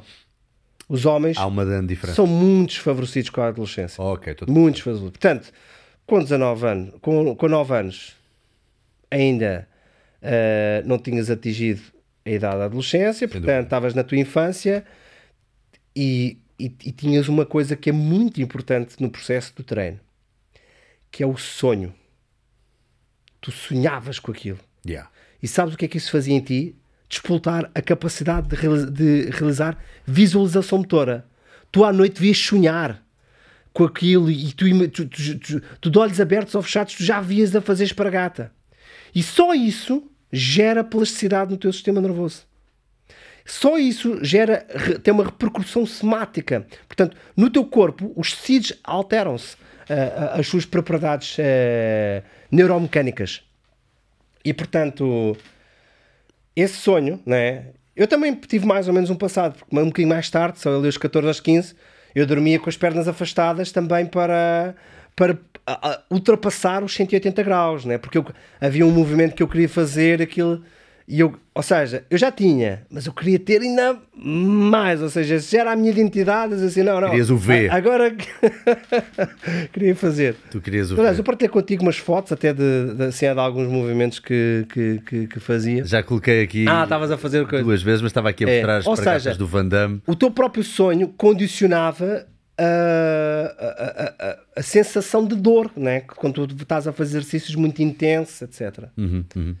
Uh, portanto, este nível ele já não sente dor porque ele- isso já foi trabalhado no passado, portanto já está tudo a sensibilizado. E as Sim, sim, sem dúvida, sem dúvida. Eu hoje em dia sinto bastante dor. Hum. Então, quando temos que fazer aquelas fotos em que eu estou a fazer espargata em duas cadeiras, eh, eh, custa-me bastante. Dá para olhar para as coxas e só por aqui dá para perceber que ser flexível não determina que a pessoa não evolua do ponto de vista muscular. Muscular, exatamente. Porque acho que isso é outro grande mito, dizer aí vais, vais condicionar os teus ganhos, vais anular os teus ganhos. E eu disse ao amigo, não é bem assim, hã? Aqui está o jovem Sandro, pá, em Ai. grande estilo, era para isto. Em tempos que eu tinha cabelo, hã? mas eu tirei cabelo porque eu decidi, ah, é uma questão mais higiênica, eu decidi tirar o cabelo. Espargata ainda fazes com relativamente. eh, Não, relativamente- não, mas olha, aquela foto, diz a Capora, no- essa é, é- é a foto que eu mais gosto de, de sempre. Quem tirou. E o mérito não é meu, o mérito é de duas pessoas. O mérito é da pessoa que tirou a foto, porque eu não sei como é que conseguiu fazer aquilo. Não, isso é outra coisa. É outra coisa. Mas puderes mostrar só para. tu- Mas aquela aquela foto tem uma. Tem uma Belas, espera aí, espera aí. Aquilo não está aí para terceira foto, não sei porque. Era esta aqui também. Uau. Ah, isso foi num espetáculo. Olha eu, a torção deste gajo de cintura, de tudo, pá. eu- Yeah, mas eu consigo. Eu passava com as pernas por trás e voltava à mesma posição. Era, ou seja, Yeah, yeah, yeah. Eu faço movimento de capoeira. Yeah, mas eu conseguia fazer cenas eh, porreiras. Epá, ainda faço, fixe, ainda consigo, ainda consigo disfarçar. Mas já sinto que a máquina não é igual. Pois, lá está, lá está. Muito, mas a responsabilidade também é minha. porque tá- também não. não vou, não tenho feito a revisão. Não tens feito a revisão como deve ser. Então, eh, voltando atrás, eh, estava-te a dizer, então é possível uma pessoa ser naturalmente dotada de flexibilidade numa região, mas outra ser completamente rígida. Sim, sim, sim, sim. É possível, sim, não sim. é? é? Sim, isso é Eu, possível. por exemplo, vá, se pudermos falar do meu exemplo, eu nas virilhas sou bastante flexível, também trabalhei a mais por causa dos pontapés nas artes marciais, que requerem uma abertura de facto nesse, nesse, nesse ângulo, ou nessa zona, vá bastante eh, eh, mais pronunciada. Mas depois, tudo o que é ao nível dos isquiotibiais, ou pronto, esse tipo de flexão, da perna uh, ou então uh, coisas dos ombros, Uhum. Uh, perro, hum, diria mesmo perrito, perrito. É. E talvez eh, o teu perfil não seja um perfil de, de ser uma pessoa flexível, ok? Eu também acho que não é. Eu Acho simplesmente, eu acho que tu trabalhaste num tempo que geraste uma plasticidade que te condicionou a poderes re- ter essa capacidade nos dias de hoje. Uhum. E esse normalmente é o melhor perfil de pessoas. Ou seja, eu provavelmente estou destinado a sofrer consequências do meu perfil de flexibilidade. Uhum. Tu talvez não, ok? Se- o meu eu te- não acho que ela seja tanta que possa vir a dar problemas. Exatamente. Que Eu sim. tenho que treinar força devido ao meu perfil de flexibilidade para ter saúde. Uhum. Ok? Yeah. Mas quando eu treino força, fico uma máquina. Porque eu consigo conciliar depois a força com a flexibilidade e dá uma vantagem competitiva em muitas coisas. Pois, pois. É. Agora, uh, Pior é que eu não treino, não quero ser máquina. há de facto uma relação, ou encontrou-se uma, uma relação negativa entre o número de sessões de alongamento e a incidência de lesões hum, no desporto no geral, certo? Ou seja, uh, há de facto uma forte uh, há de facto uma forte prova na literatura científica de que eu consigo prevenir lesões por, por, alongar mais ou por, por ter mais flexibilidade. Estou a falar bem? Tás- tu, tu falas muito bem. Agora, Mas agora estou todo trocado. mas há uma palavra que o forte é que não é. Porque não há. é Vamos pensar assim: não há muita investigação Não há científica. muita, pois. Forte não, Não dá, para- não dá para dizer que é forte. Exatamente. Também não há vasta, porque pode, podia ser forte pela qualidade, às vezes tem, tem falhas metodológicas. Portanto, existe escassez de informação científica, existe conhecimento empírico, ok? existem experiências pessoais que te podem dizer. Os atletas, ah, pela exposição que têm à prática de treino, são pessoas que são, conseguem escutar o seu corpo como ninguém.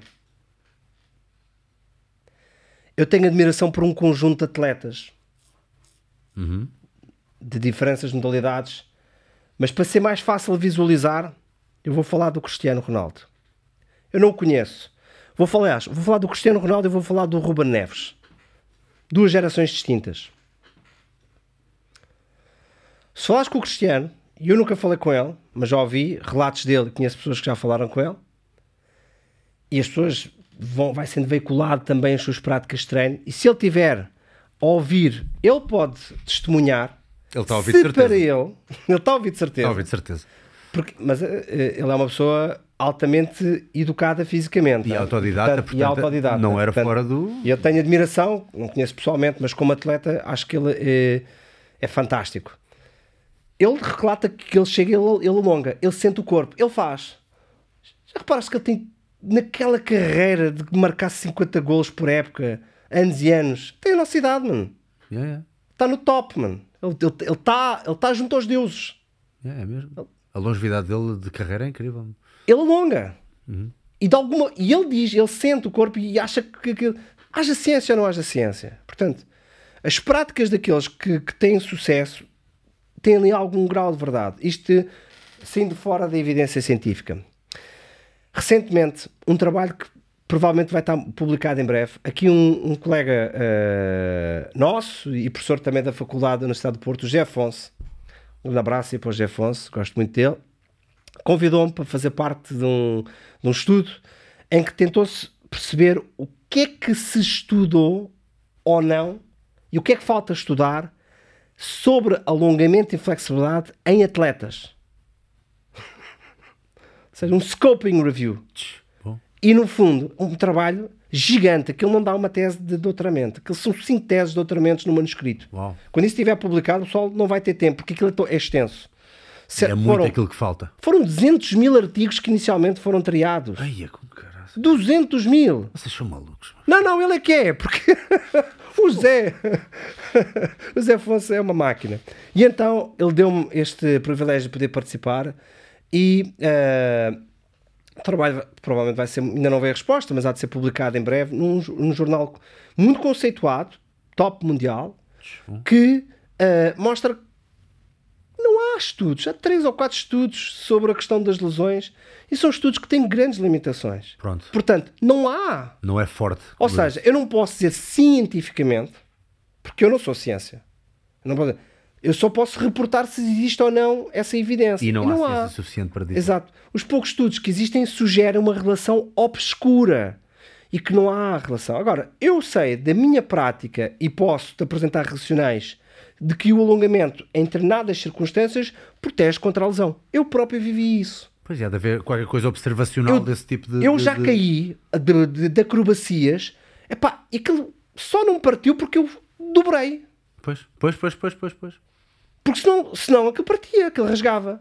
Portanto, ah, em determinadas circunstâncias, ah, ah, protege contra a lesão. Agora, há lesões que não, não é? Há lesões que não, não faz sentido. Agora, existe a dimensão científica, a dimensão da prática, né? e no meio há de existir a verdade. E, e portanto, eu acho que sim, mas isso é um, um pano para mangas, mas continuamos a falar sobre isso se quisermos a- afunilar. Não, tranquilo, tranquilo. Conseguimos aumentar o comprimento do músculo com alongamento? o comprimento do músculo que vai do junção miotendinosa à junção miotendinosa, não. Eu diria que não. E que vai de osso a osso, também não, porque isso depende do- do- da, da dimensão dos nossos ossos. E os ossos não crescem quando nós fazemos alongamentos. Esta noção tinha base no Bro Science quando diziam que alongar poderia ajudar a ter maior dimensão muscular. Não. Agora explicar. Fisiologicamente, o que ele faz é com que as fibras musculares possam ser mais compridas. Mas isso não faz com que o músculo Ok. O músculo po- em si não é maior. Exatamente. Ok. Ou seja, uma coisa é falar de obra-prima, outra coisa é a primeira obra. E essa, esses conceitos não são claros. Então as fibras musculares serem mais compridas pode ter algum tipo de benefício? O Muito é que isto- benefício. Ok, o que, é que, o que é que isto me traz? Uma fibra, quando é mais comprida, significa que tem mais partições, que são chamados sarcómeros, em série. E a velocidade de encurtamento de uma fibra mais comprida é maior. Quer dizer que eu sou, tendo a aumentar a minha potência, a minha velocidade contrátil, ok?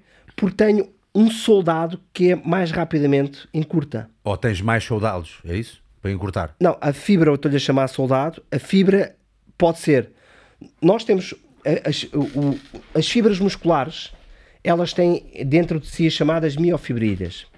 E tu podes ter uma fibra que é maior transversalmente, tens mais sarcómeros em série, ou tens uma fibra que tem mais, sarcóm, eh, eh, mais sarcómeros transversalmente. Portanto, também tens a hipertrofia miofibrilhar e a sarcoplasmática, não é? Um bocadinho por aí, não é? Tu- Do núcleo, portanto, não. mesmo no núcleozinho é a miofibra. Não, vamos pensar. Vamos pensar assim, uma, um- imaginar uma fibra, um tubo, ok? O tubo pode ser mais largo, tem mais, mais conteúdo, eh, sarcómeros em paralelo, e ela fica mais larga. Ou então, as miofibrilhas têm mais sarcómeros em série, ok? Se tiverem mais, as fibras ficam mais compridas. Quando uma fibra ganha dimensão transversal, ela fica mais apta para produzir força máxima. Quando uma fibra cresce em comprimento, ela fica mais apta para ser mais rápida a contrair rapidamente. Ok, ok. Ok?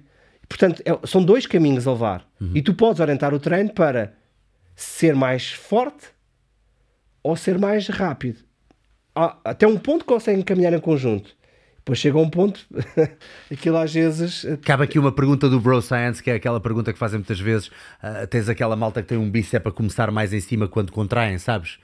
Imagina, tu fazes a contração do bíceps, metes Sim. o braço a 90 graus e o bíceps começa muito cá em cima. Sim. E havia malta que pensava que se alongasse muito, o bíceps poderia começar mais cá em baixo. Ou mesmo a alongar mais no, no próprio isso sim, exercício. mas isso sim. pode acontecer? Não, não, tu podes, aliás, se a forma que tu podes prescrever exercício é exatamente para regular as adaptações morfológicas. Boa. Tu podes fazer com que o músculo expanda mais transversalmente ou expanda mais longitudinalmente. Uhum, pois, pois. Uh, por isso é que existe aquele conhecimento da prática. O pessoal diz: epá, se começares com alongamento, se começares com alongamento, Amplitude máxima amplitude máxima, é porque na verdade uh, eu tenho dados, mas não estão publicados. Se tu condicionares em fases iniciais o, o treino de força em maior grau de alongamento, tu dás mais espaço, mais longevidade para depois ele possa crescer transversalmente no futuro. Boa, boa, boa, boa, boa, boa.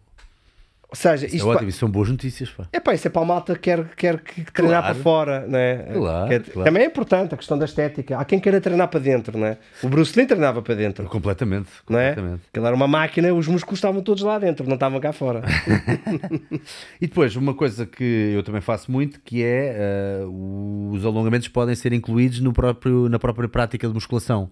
Ou Sim. seja, nós podemos incluir, obviamente, na- no, no aquecimento. Já vamos falar um bocadinho sobre aquecimento e a diferença entre fazer alongamentos eh, dinâmicos ou alongamentos estáticos no aquecimento, por exemplo. Mas agora falando mesmo durante o treino. eh, eu posso incluir alongamentos no treino. Eu posso melhorar a minha flexibilidade através de trabalho com pesos, nomeadamente através de exercícios em que a fase excêntrica é mais pronunciada. Eh, o que é que é? um- Tu estás-me a perguntar se podes, com treino de força, fazer uma espargata? Se calhar espargata é um bocadinho forte, É forte demais, não é? mas imagina que eu faço um Romanian, um, um peso morto romeno, Hum. com uma fase excêntrica bastante pronunciada e a fazer um bom alongamento. O treino de força convencional, Uhum. porque existe o treino de força não convencional, que é o que se faz no circo Ok? e nas artes marciais, também em alguns co- E que contextos. promove mais alongamento. Eu estou a falar desse treino convencional que as pessoas fazem, etc. Sim, o que chamamos de convencional, hoje em dia pá, já, já está um Faz, bocadinho. faz promover ganhos de flexibilidade em pessoas sedentárias, descondicionadas fisicamente Ok, e hipoflexíveis. pronto, porque já nem visitavam aquelas Mas posições os anyway. ganhos não são de grande magnitude. Ok. Ou seja, ninguém vai conseguir fazer uma espargata. Portanto, A fazer supino ou a fazer um agachamento até à paralela não vai mas o contrário, essas mesmas pessoas, se fizerem só alongamentos, ganham força e hipertrofiam músculos. Se fizerem só alongamentos? Só. Oh. Ou seja, pessoas que estão descondicionadas, se eu for olhar para a capacidade, de- se eles forem expostas só a programas de alongamento, se forem descondicionadas, as pessoas ganham força no final do programa de, de- de- de- alongamento. Eu faço testes altamente científicos. E, e, e- e algum tipo de alongamento específico, estático ou, ou- ou dinâmico? As duas modalidades ganham, mas, mas, mas, mas estático de uma forma mais evidente, porque tem a ver com a, com a- tensão que tu colocas no, no tecido. Mas, ou seja, isto para dizer o quê? Isso é um bocadinho aquela coisa, os newbies também ganham com tudo, não é? Tu podes fazer uma aula de zumba e ganhar É músculo, isso. porque és newbie. Uma pessoa iniciante, sedentária, descondicionada, ganha de qualquer forma. Yeah. O, o, o problema, que é um, Tem concursos de arrotos, ganham, é, ganham e- garganta. E é uma coisa que gera, gera, um bocado, gera um bocado incómodo. A mim, aquela urticária, também de ter urticárias. É quando eu vejo personagens a discutir uma coisa que não é nada relevante. É, e discutirem como é que se colocam, como é que se promove a adesão à prática de exercício físico. Está a, discu- está a discutir a, repetição, o alongamento, isso, não- isso não interessa, não é conversa agora. Ou seja, estão a alterar a importância das perguntas. Primeiro é pôr a pessoa a treinar. Porque se a pessoa for consistente, o treino, o treino pode ser o pior do mundo, mas já gera resultado. Se a pessoa tiver o melhor alongamento do mundo, mas não alonga, não, não vai, não tem consistência, não gera resultado. Pois. Portanto, as pessoas estão a fazer as coisas certas, mas com a ordem errada. Mas então uma pessoa que já treina há algum tempo e quer melhorar a sua flexibilidade, Não, pode adotar estratégias através também de trabalho com pesos, mas alguns exercícios, por exemplo, o agachamento depende do perfil de flexibilidade. o é- agachamento que isso é mais difícil de explicar. Ou seja, depende split das, squat com das- uma boa flexão, com, é, com um bom alongamento da flexão da anca. é eh, predisposta a perder flexibilidade, é aquela pessoa que não sai do ângulo reto. Se ela não alongar, o treino de força pode fazer com que perca a flexibilidade. Pode. Hum. Não estou a dizer que faz. Pode. Para salvaguardar essas pessoas, é melhor ter uma componente sempre de alongamento. E como é que tu encaixas então? Pode-se encaixar de várias formas. Eu, por norma, a primeira norma. coisa que eu faço é perguntar se a pessoa gosta. Se a pessoa não gostar, eu não vou. Pois não vai manter. Claro. Vai fazer uma vez e depois caga claro. nisso. A gente tem, as pessoas- os profissionais de exercício físico têm que garantir que põem açúcar no exercício. é? Mas, mas, mas tu podes sempre, quer dizer, Tem que, tem, tem, tem, tens sempre que dar o que a pessoa precisa misturado com o que a pessoa Os gosta. profissionais de exercício são educadores. Exatamente. Têm que educar, Tem que meter o- as ervilhas no arroz. claro. Tu, Vais comer ervilhas, mas tu no ficaste- arroz até te sabe bem. tu olhaste para os olhos do Bruce Lee e mexeu contigo. Sim. Tu, como profissional, as pessoas também olham para os teus olhos. E isso mexe com elas. Sim, sem dúvida. E é uma questão deontológica. As pessoas perceberem que eu posso mudar, eu, eu, eu, eu mexo com a vida das pessoas. Ok. E portanto, ou seja, a- agora há- tem aqui entra a pedagogia. Como é que eu vou pôr? Mais que o. Se eu, se eu sei que a pessoa acaba o treino, não gosta de alongar, não há problema. Eu digo: olha, quando estiveres na cama, antes de dormir, faz assim uma coisinha assim, alonga, etc. Eu posso. Porque o efeito. Ou seja, é mais importante ela fazer-se. Ela pode perder-se. Vamos pensar que a janela da oportunidade era 30 minutos após ou 60 minutos após. Mas ela tem gás se fizer dois dias após. Então eu tenho que usar essa pedagogia. Eu porque eu, eu- eu- quero envolvê-la. O processo do treino é um processo educativo, é um processo que vai por fases. E a pessoa, o profissional, serve para transpô-la de fase para fase e dizer: olha, ela já ensina-lhe conceitos e vai passando os conceitos. Um profissional de exercício, deve, o seu foco deve ser gerar autonomia nas pessoas. Gerar autonomia, que é tudo consegue treinar sozinho, não depende do profissional. Isso é um excelente profissional. Não, sem dúvida, sem dúvida. Mas, mas deixa-me voltar atrás que tu ainda não respondeste a 100% a isto. Então vá lá. Exercícios como este, em que alguém está a fomentar uma boa amplitude de movimento e está a colocar uma carga neles, não pode ajudar a aumentar a flexibilidade? Tenho dúvidas que em 100 pessoas no ginásio, 70 consigam fazer isto. Está bem, mas, mas, E dessas 70, 90% vão ser homens. mas ó Sandro, há uma progressão. Tu primeiro colocas Certo. as pessoas a fazer com- Ah, com, ok. Agora, o exercício 5, aquela amplitude aqui que está. Ou seja, espera aí, estamos a falar de alguém que chega a um patamar em que consegue fazer aquele exercício com o peso do corpo. Claro. Primeiro até está suportado a, a segurar qualquer coisa. Mas isto não é convencional. Depois, Isto não é convencional. o, pera, mas está bem, mas a versão 2.0 é colocar uma carga que ainda vai dar um pouco mais de tensão. Sim, sim, sim, sim. Ou seja, vamos pensar assim. Então é bom. É, e a pessoa consegue ter, ter ganhos. Hum. Mas há pessoas que, pelo seu perfil eh, eh, eh, genético, a, a- a perfil dos seus, eles merecem ter um determinado eh, grau de alongamento. Deixa-me explicar aqui um conceito eh, hum, básico, mas não é. Como assim um determinado grau de alongamento? Estás a falar do. Ok, sim.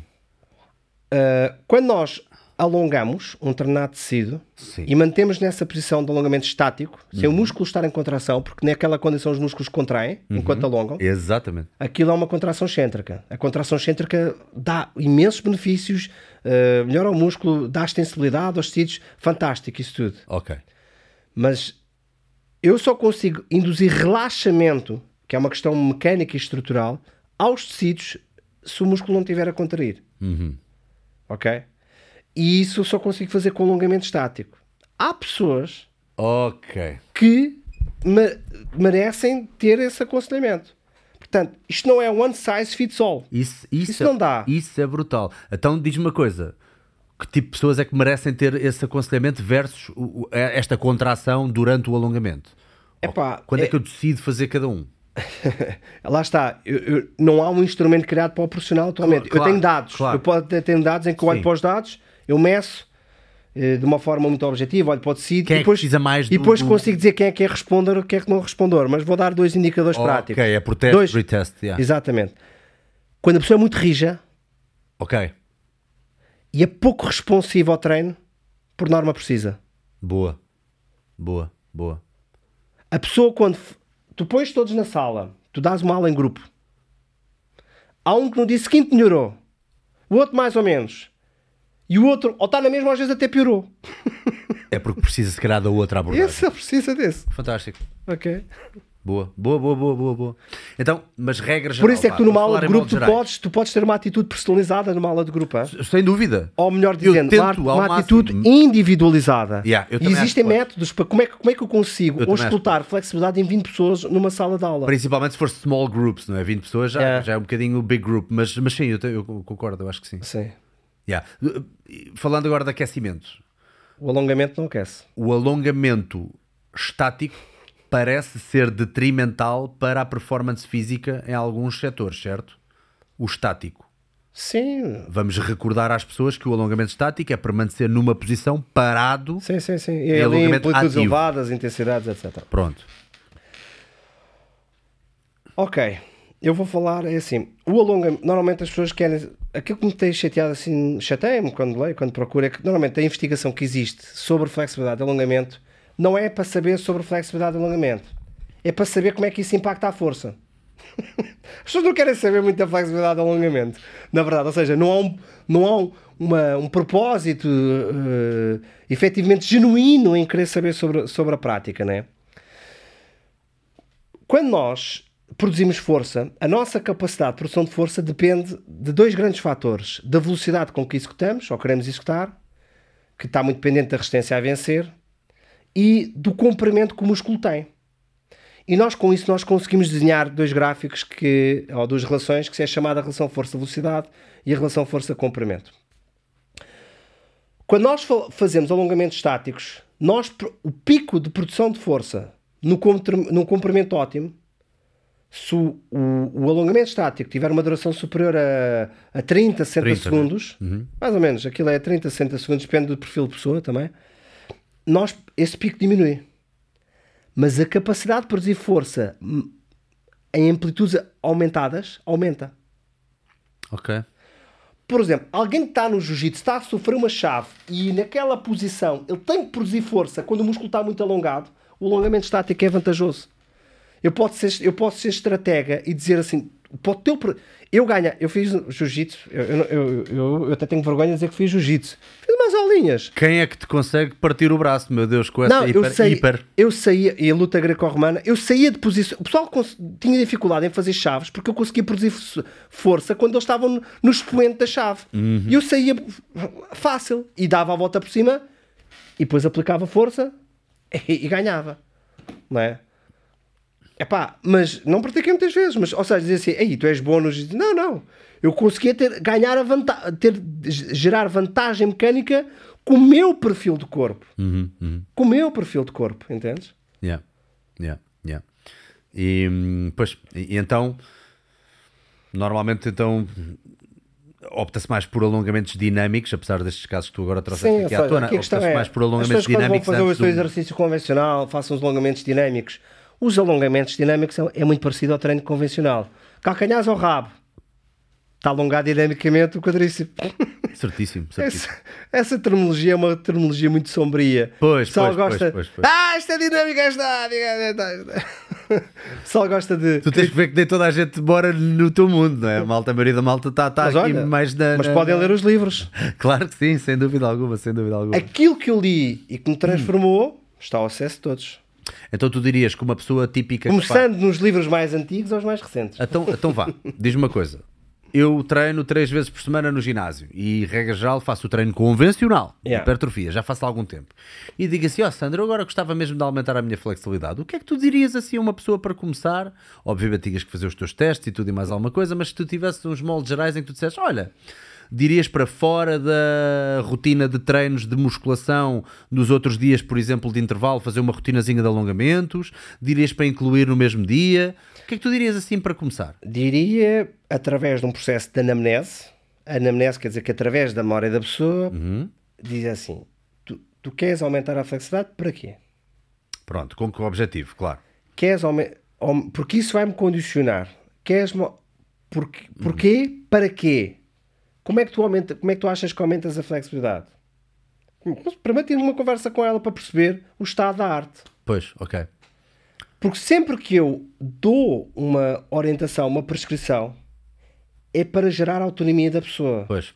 Até porque ela Na pode ser uma coisa que pode estar errada. Eu, não, eu, eu, atualmente não trabalho uh, com, na prática do exercício físico em ginásios, nem, nem treino personalizado. Já fiz há, há, há muitos anos atrás Uh, dou mais consultoria a atletas, ok?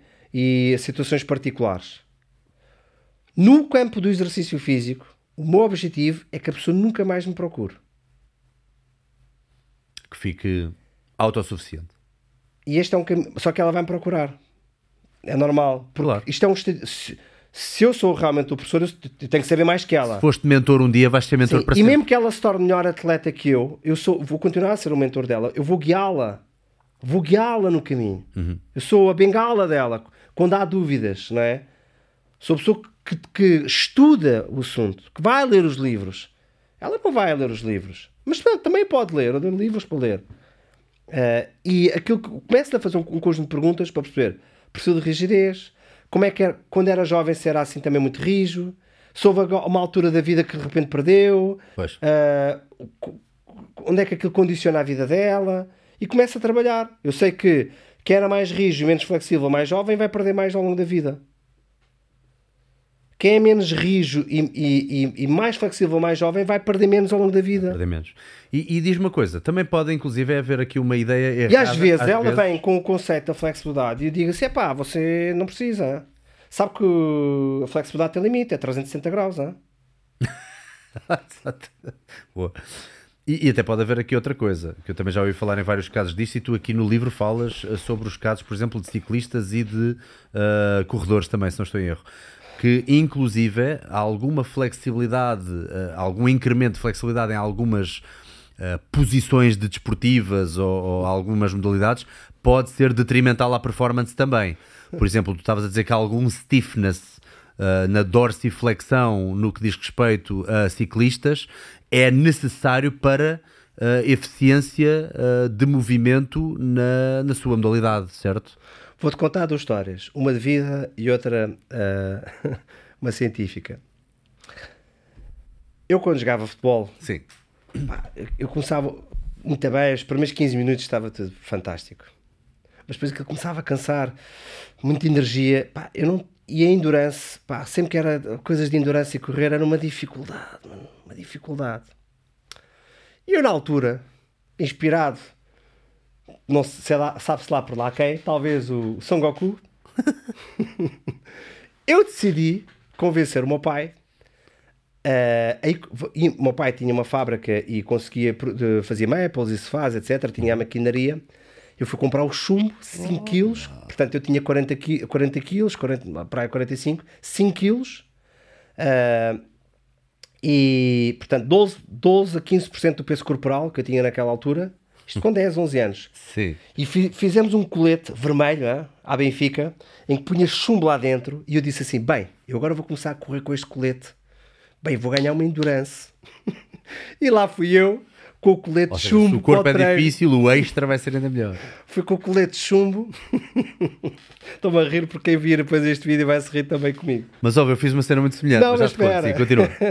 eu com o colete de chumbo disse, e, e o Mister disse: Bem, pessoal, voltas ao campo. 10 voltas ao campo. E o pessoal, no seu trotezinho, a correr voltas ao campo. eu, na segunda volta, eu disse: Eu não canto mais. E eu fui lá e tirei o colete. No treino seguinte um amigo meu estava interessado e disse: Olha, se quiseres, eu vendo o colete.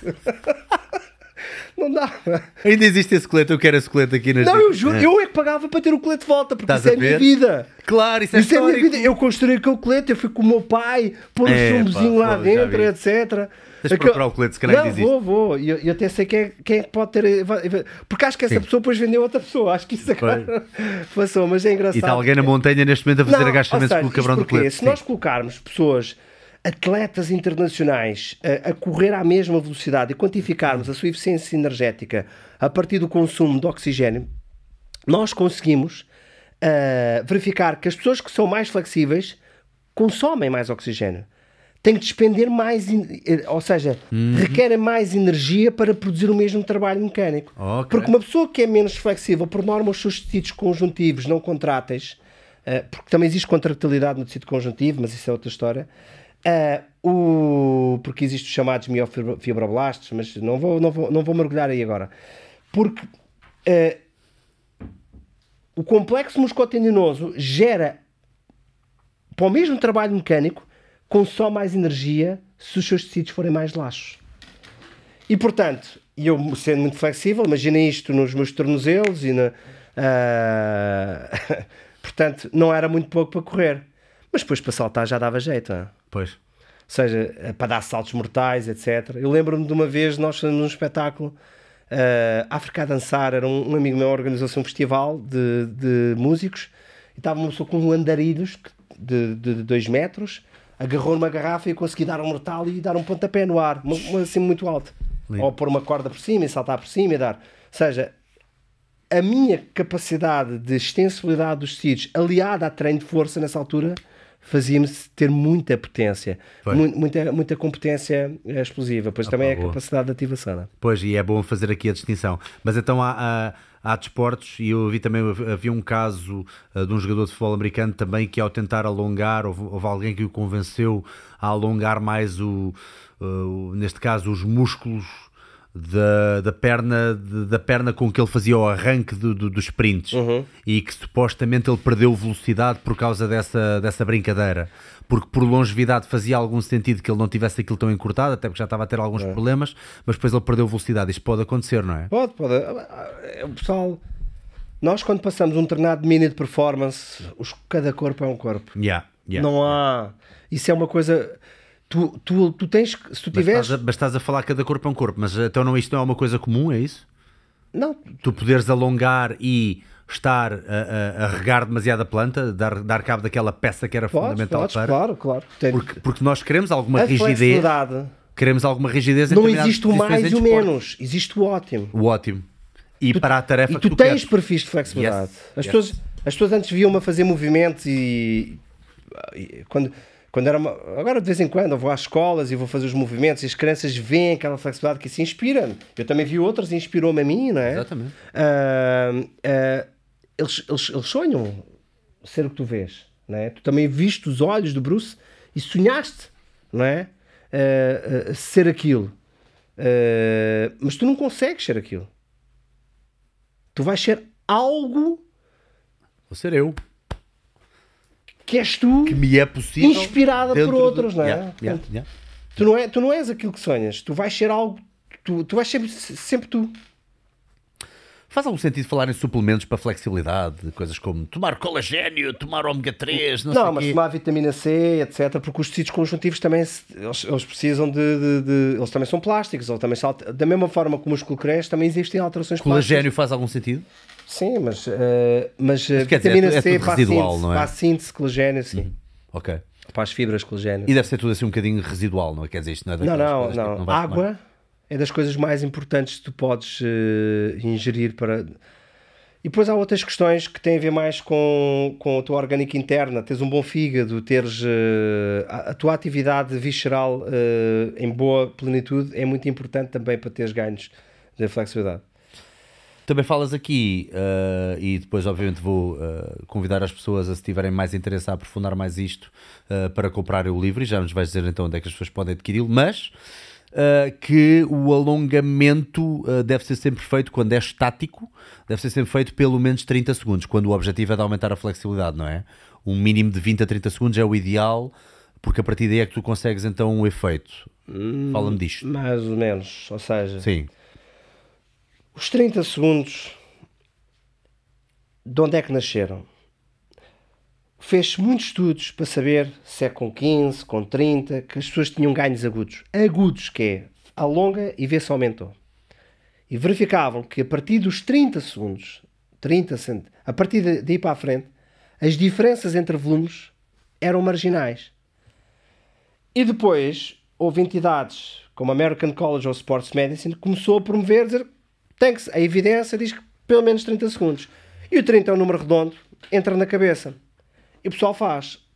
Mas mais do que saber eh, o quê, nós temos de saber é o porquê. Porquê?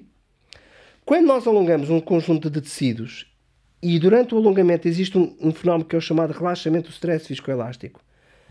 Esse relaxamento, que é a diminuição da rigidez do tecido, ah, que não termina, está sempre a diminuir ao longo do tempo, ela tem duas componentes. E a primeira componente, que é chamada componente rápida do relaxamento, dura aproximadamente 30 segundos.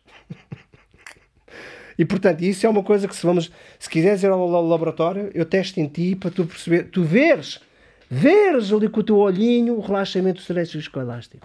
Temos Da que articulação. Temos que arranjar assim uma bateria de cenas engraçadas e fazer lá um videozinho, se der. Podemos fazer boa. Daria para fazer? Sim, sim, É? sim, sim, sim. Uau, boa. Então Faz, falar isso. o pedido de autorização ao Presidente da Faculdade, ao Com coordenador certeza, do laboratório, e obtendo todos os Vou anéis.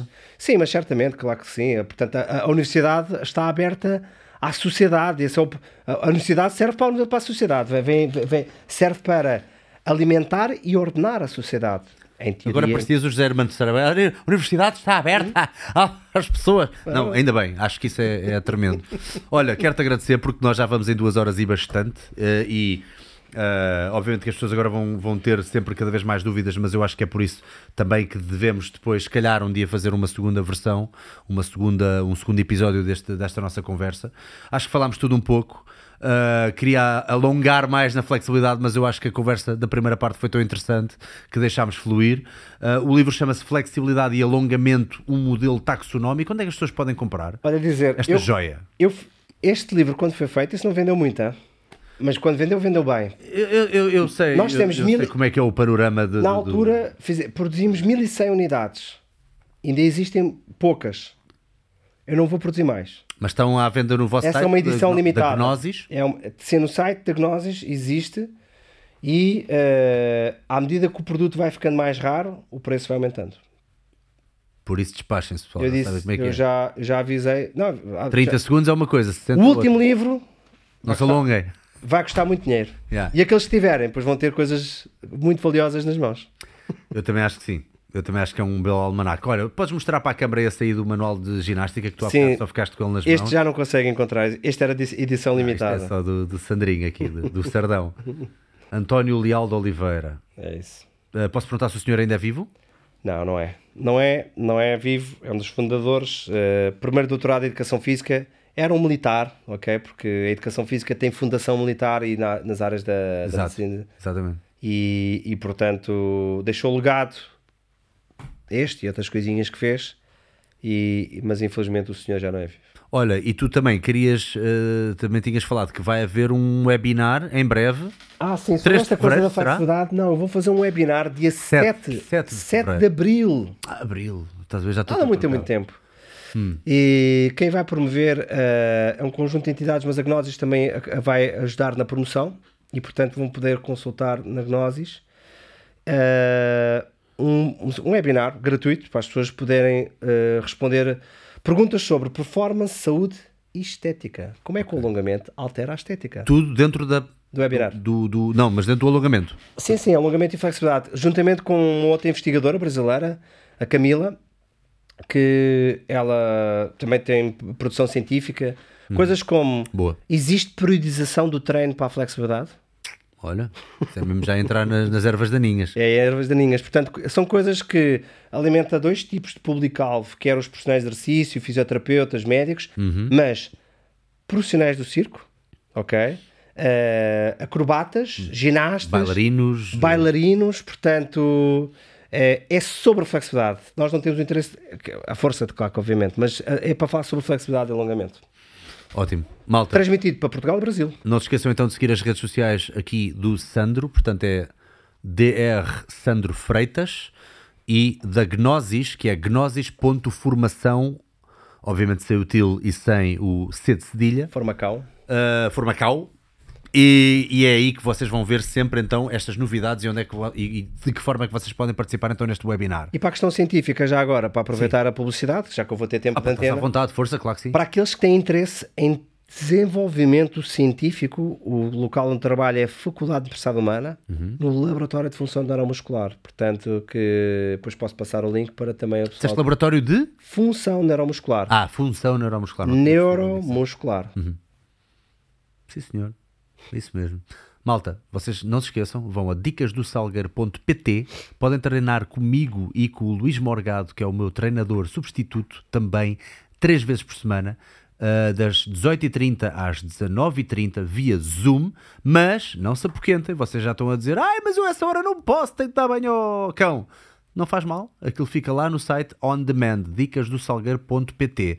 Está uma excelente altura para vocês treinarem. Eu sei que agora está frio, porque agora não tem estado tanto, mas está frio porque é inverno e a malta não está para se meter no carro para ir ao ginásio, para ir a isto, para ir não sei. nananã. Podem treinar em casa. Epá, eu até já vou ter a vossa casa, caras. Querem mais o quê, meu? 29,99€. Não, e 90, não é? 29,90 mensais. É pá, eu estou-me a vender é barato para vocês. Vocês não merecem. Se calhar é melhor não fazerem nada. Não façam nada. Não, vão lá. dicassalgueiro.pt. Façam um like aqui no vídeo também. E pronto, e é isso. E alonguem. Estático ou passivo ou coisa. Cenas. 30 segundos no mínimo. Portem-se bem. E pronto, e é isso. Grande abraço. Até à próxima. Fantástico.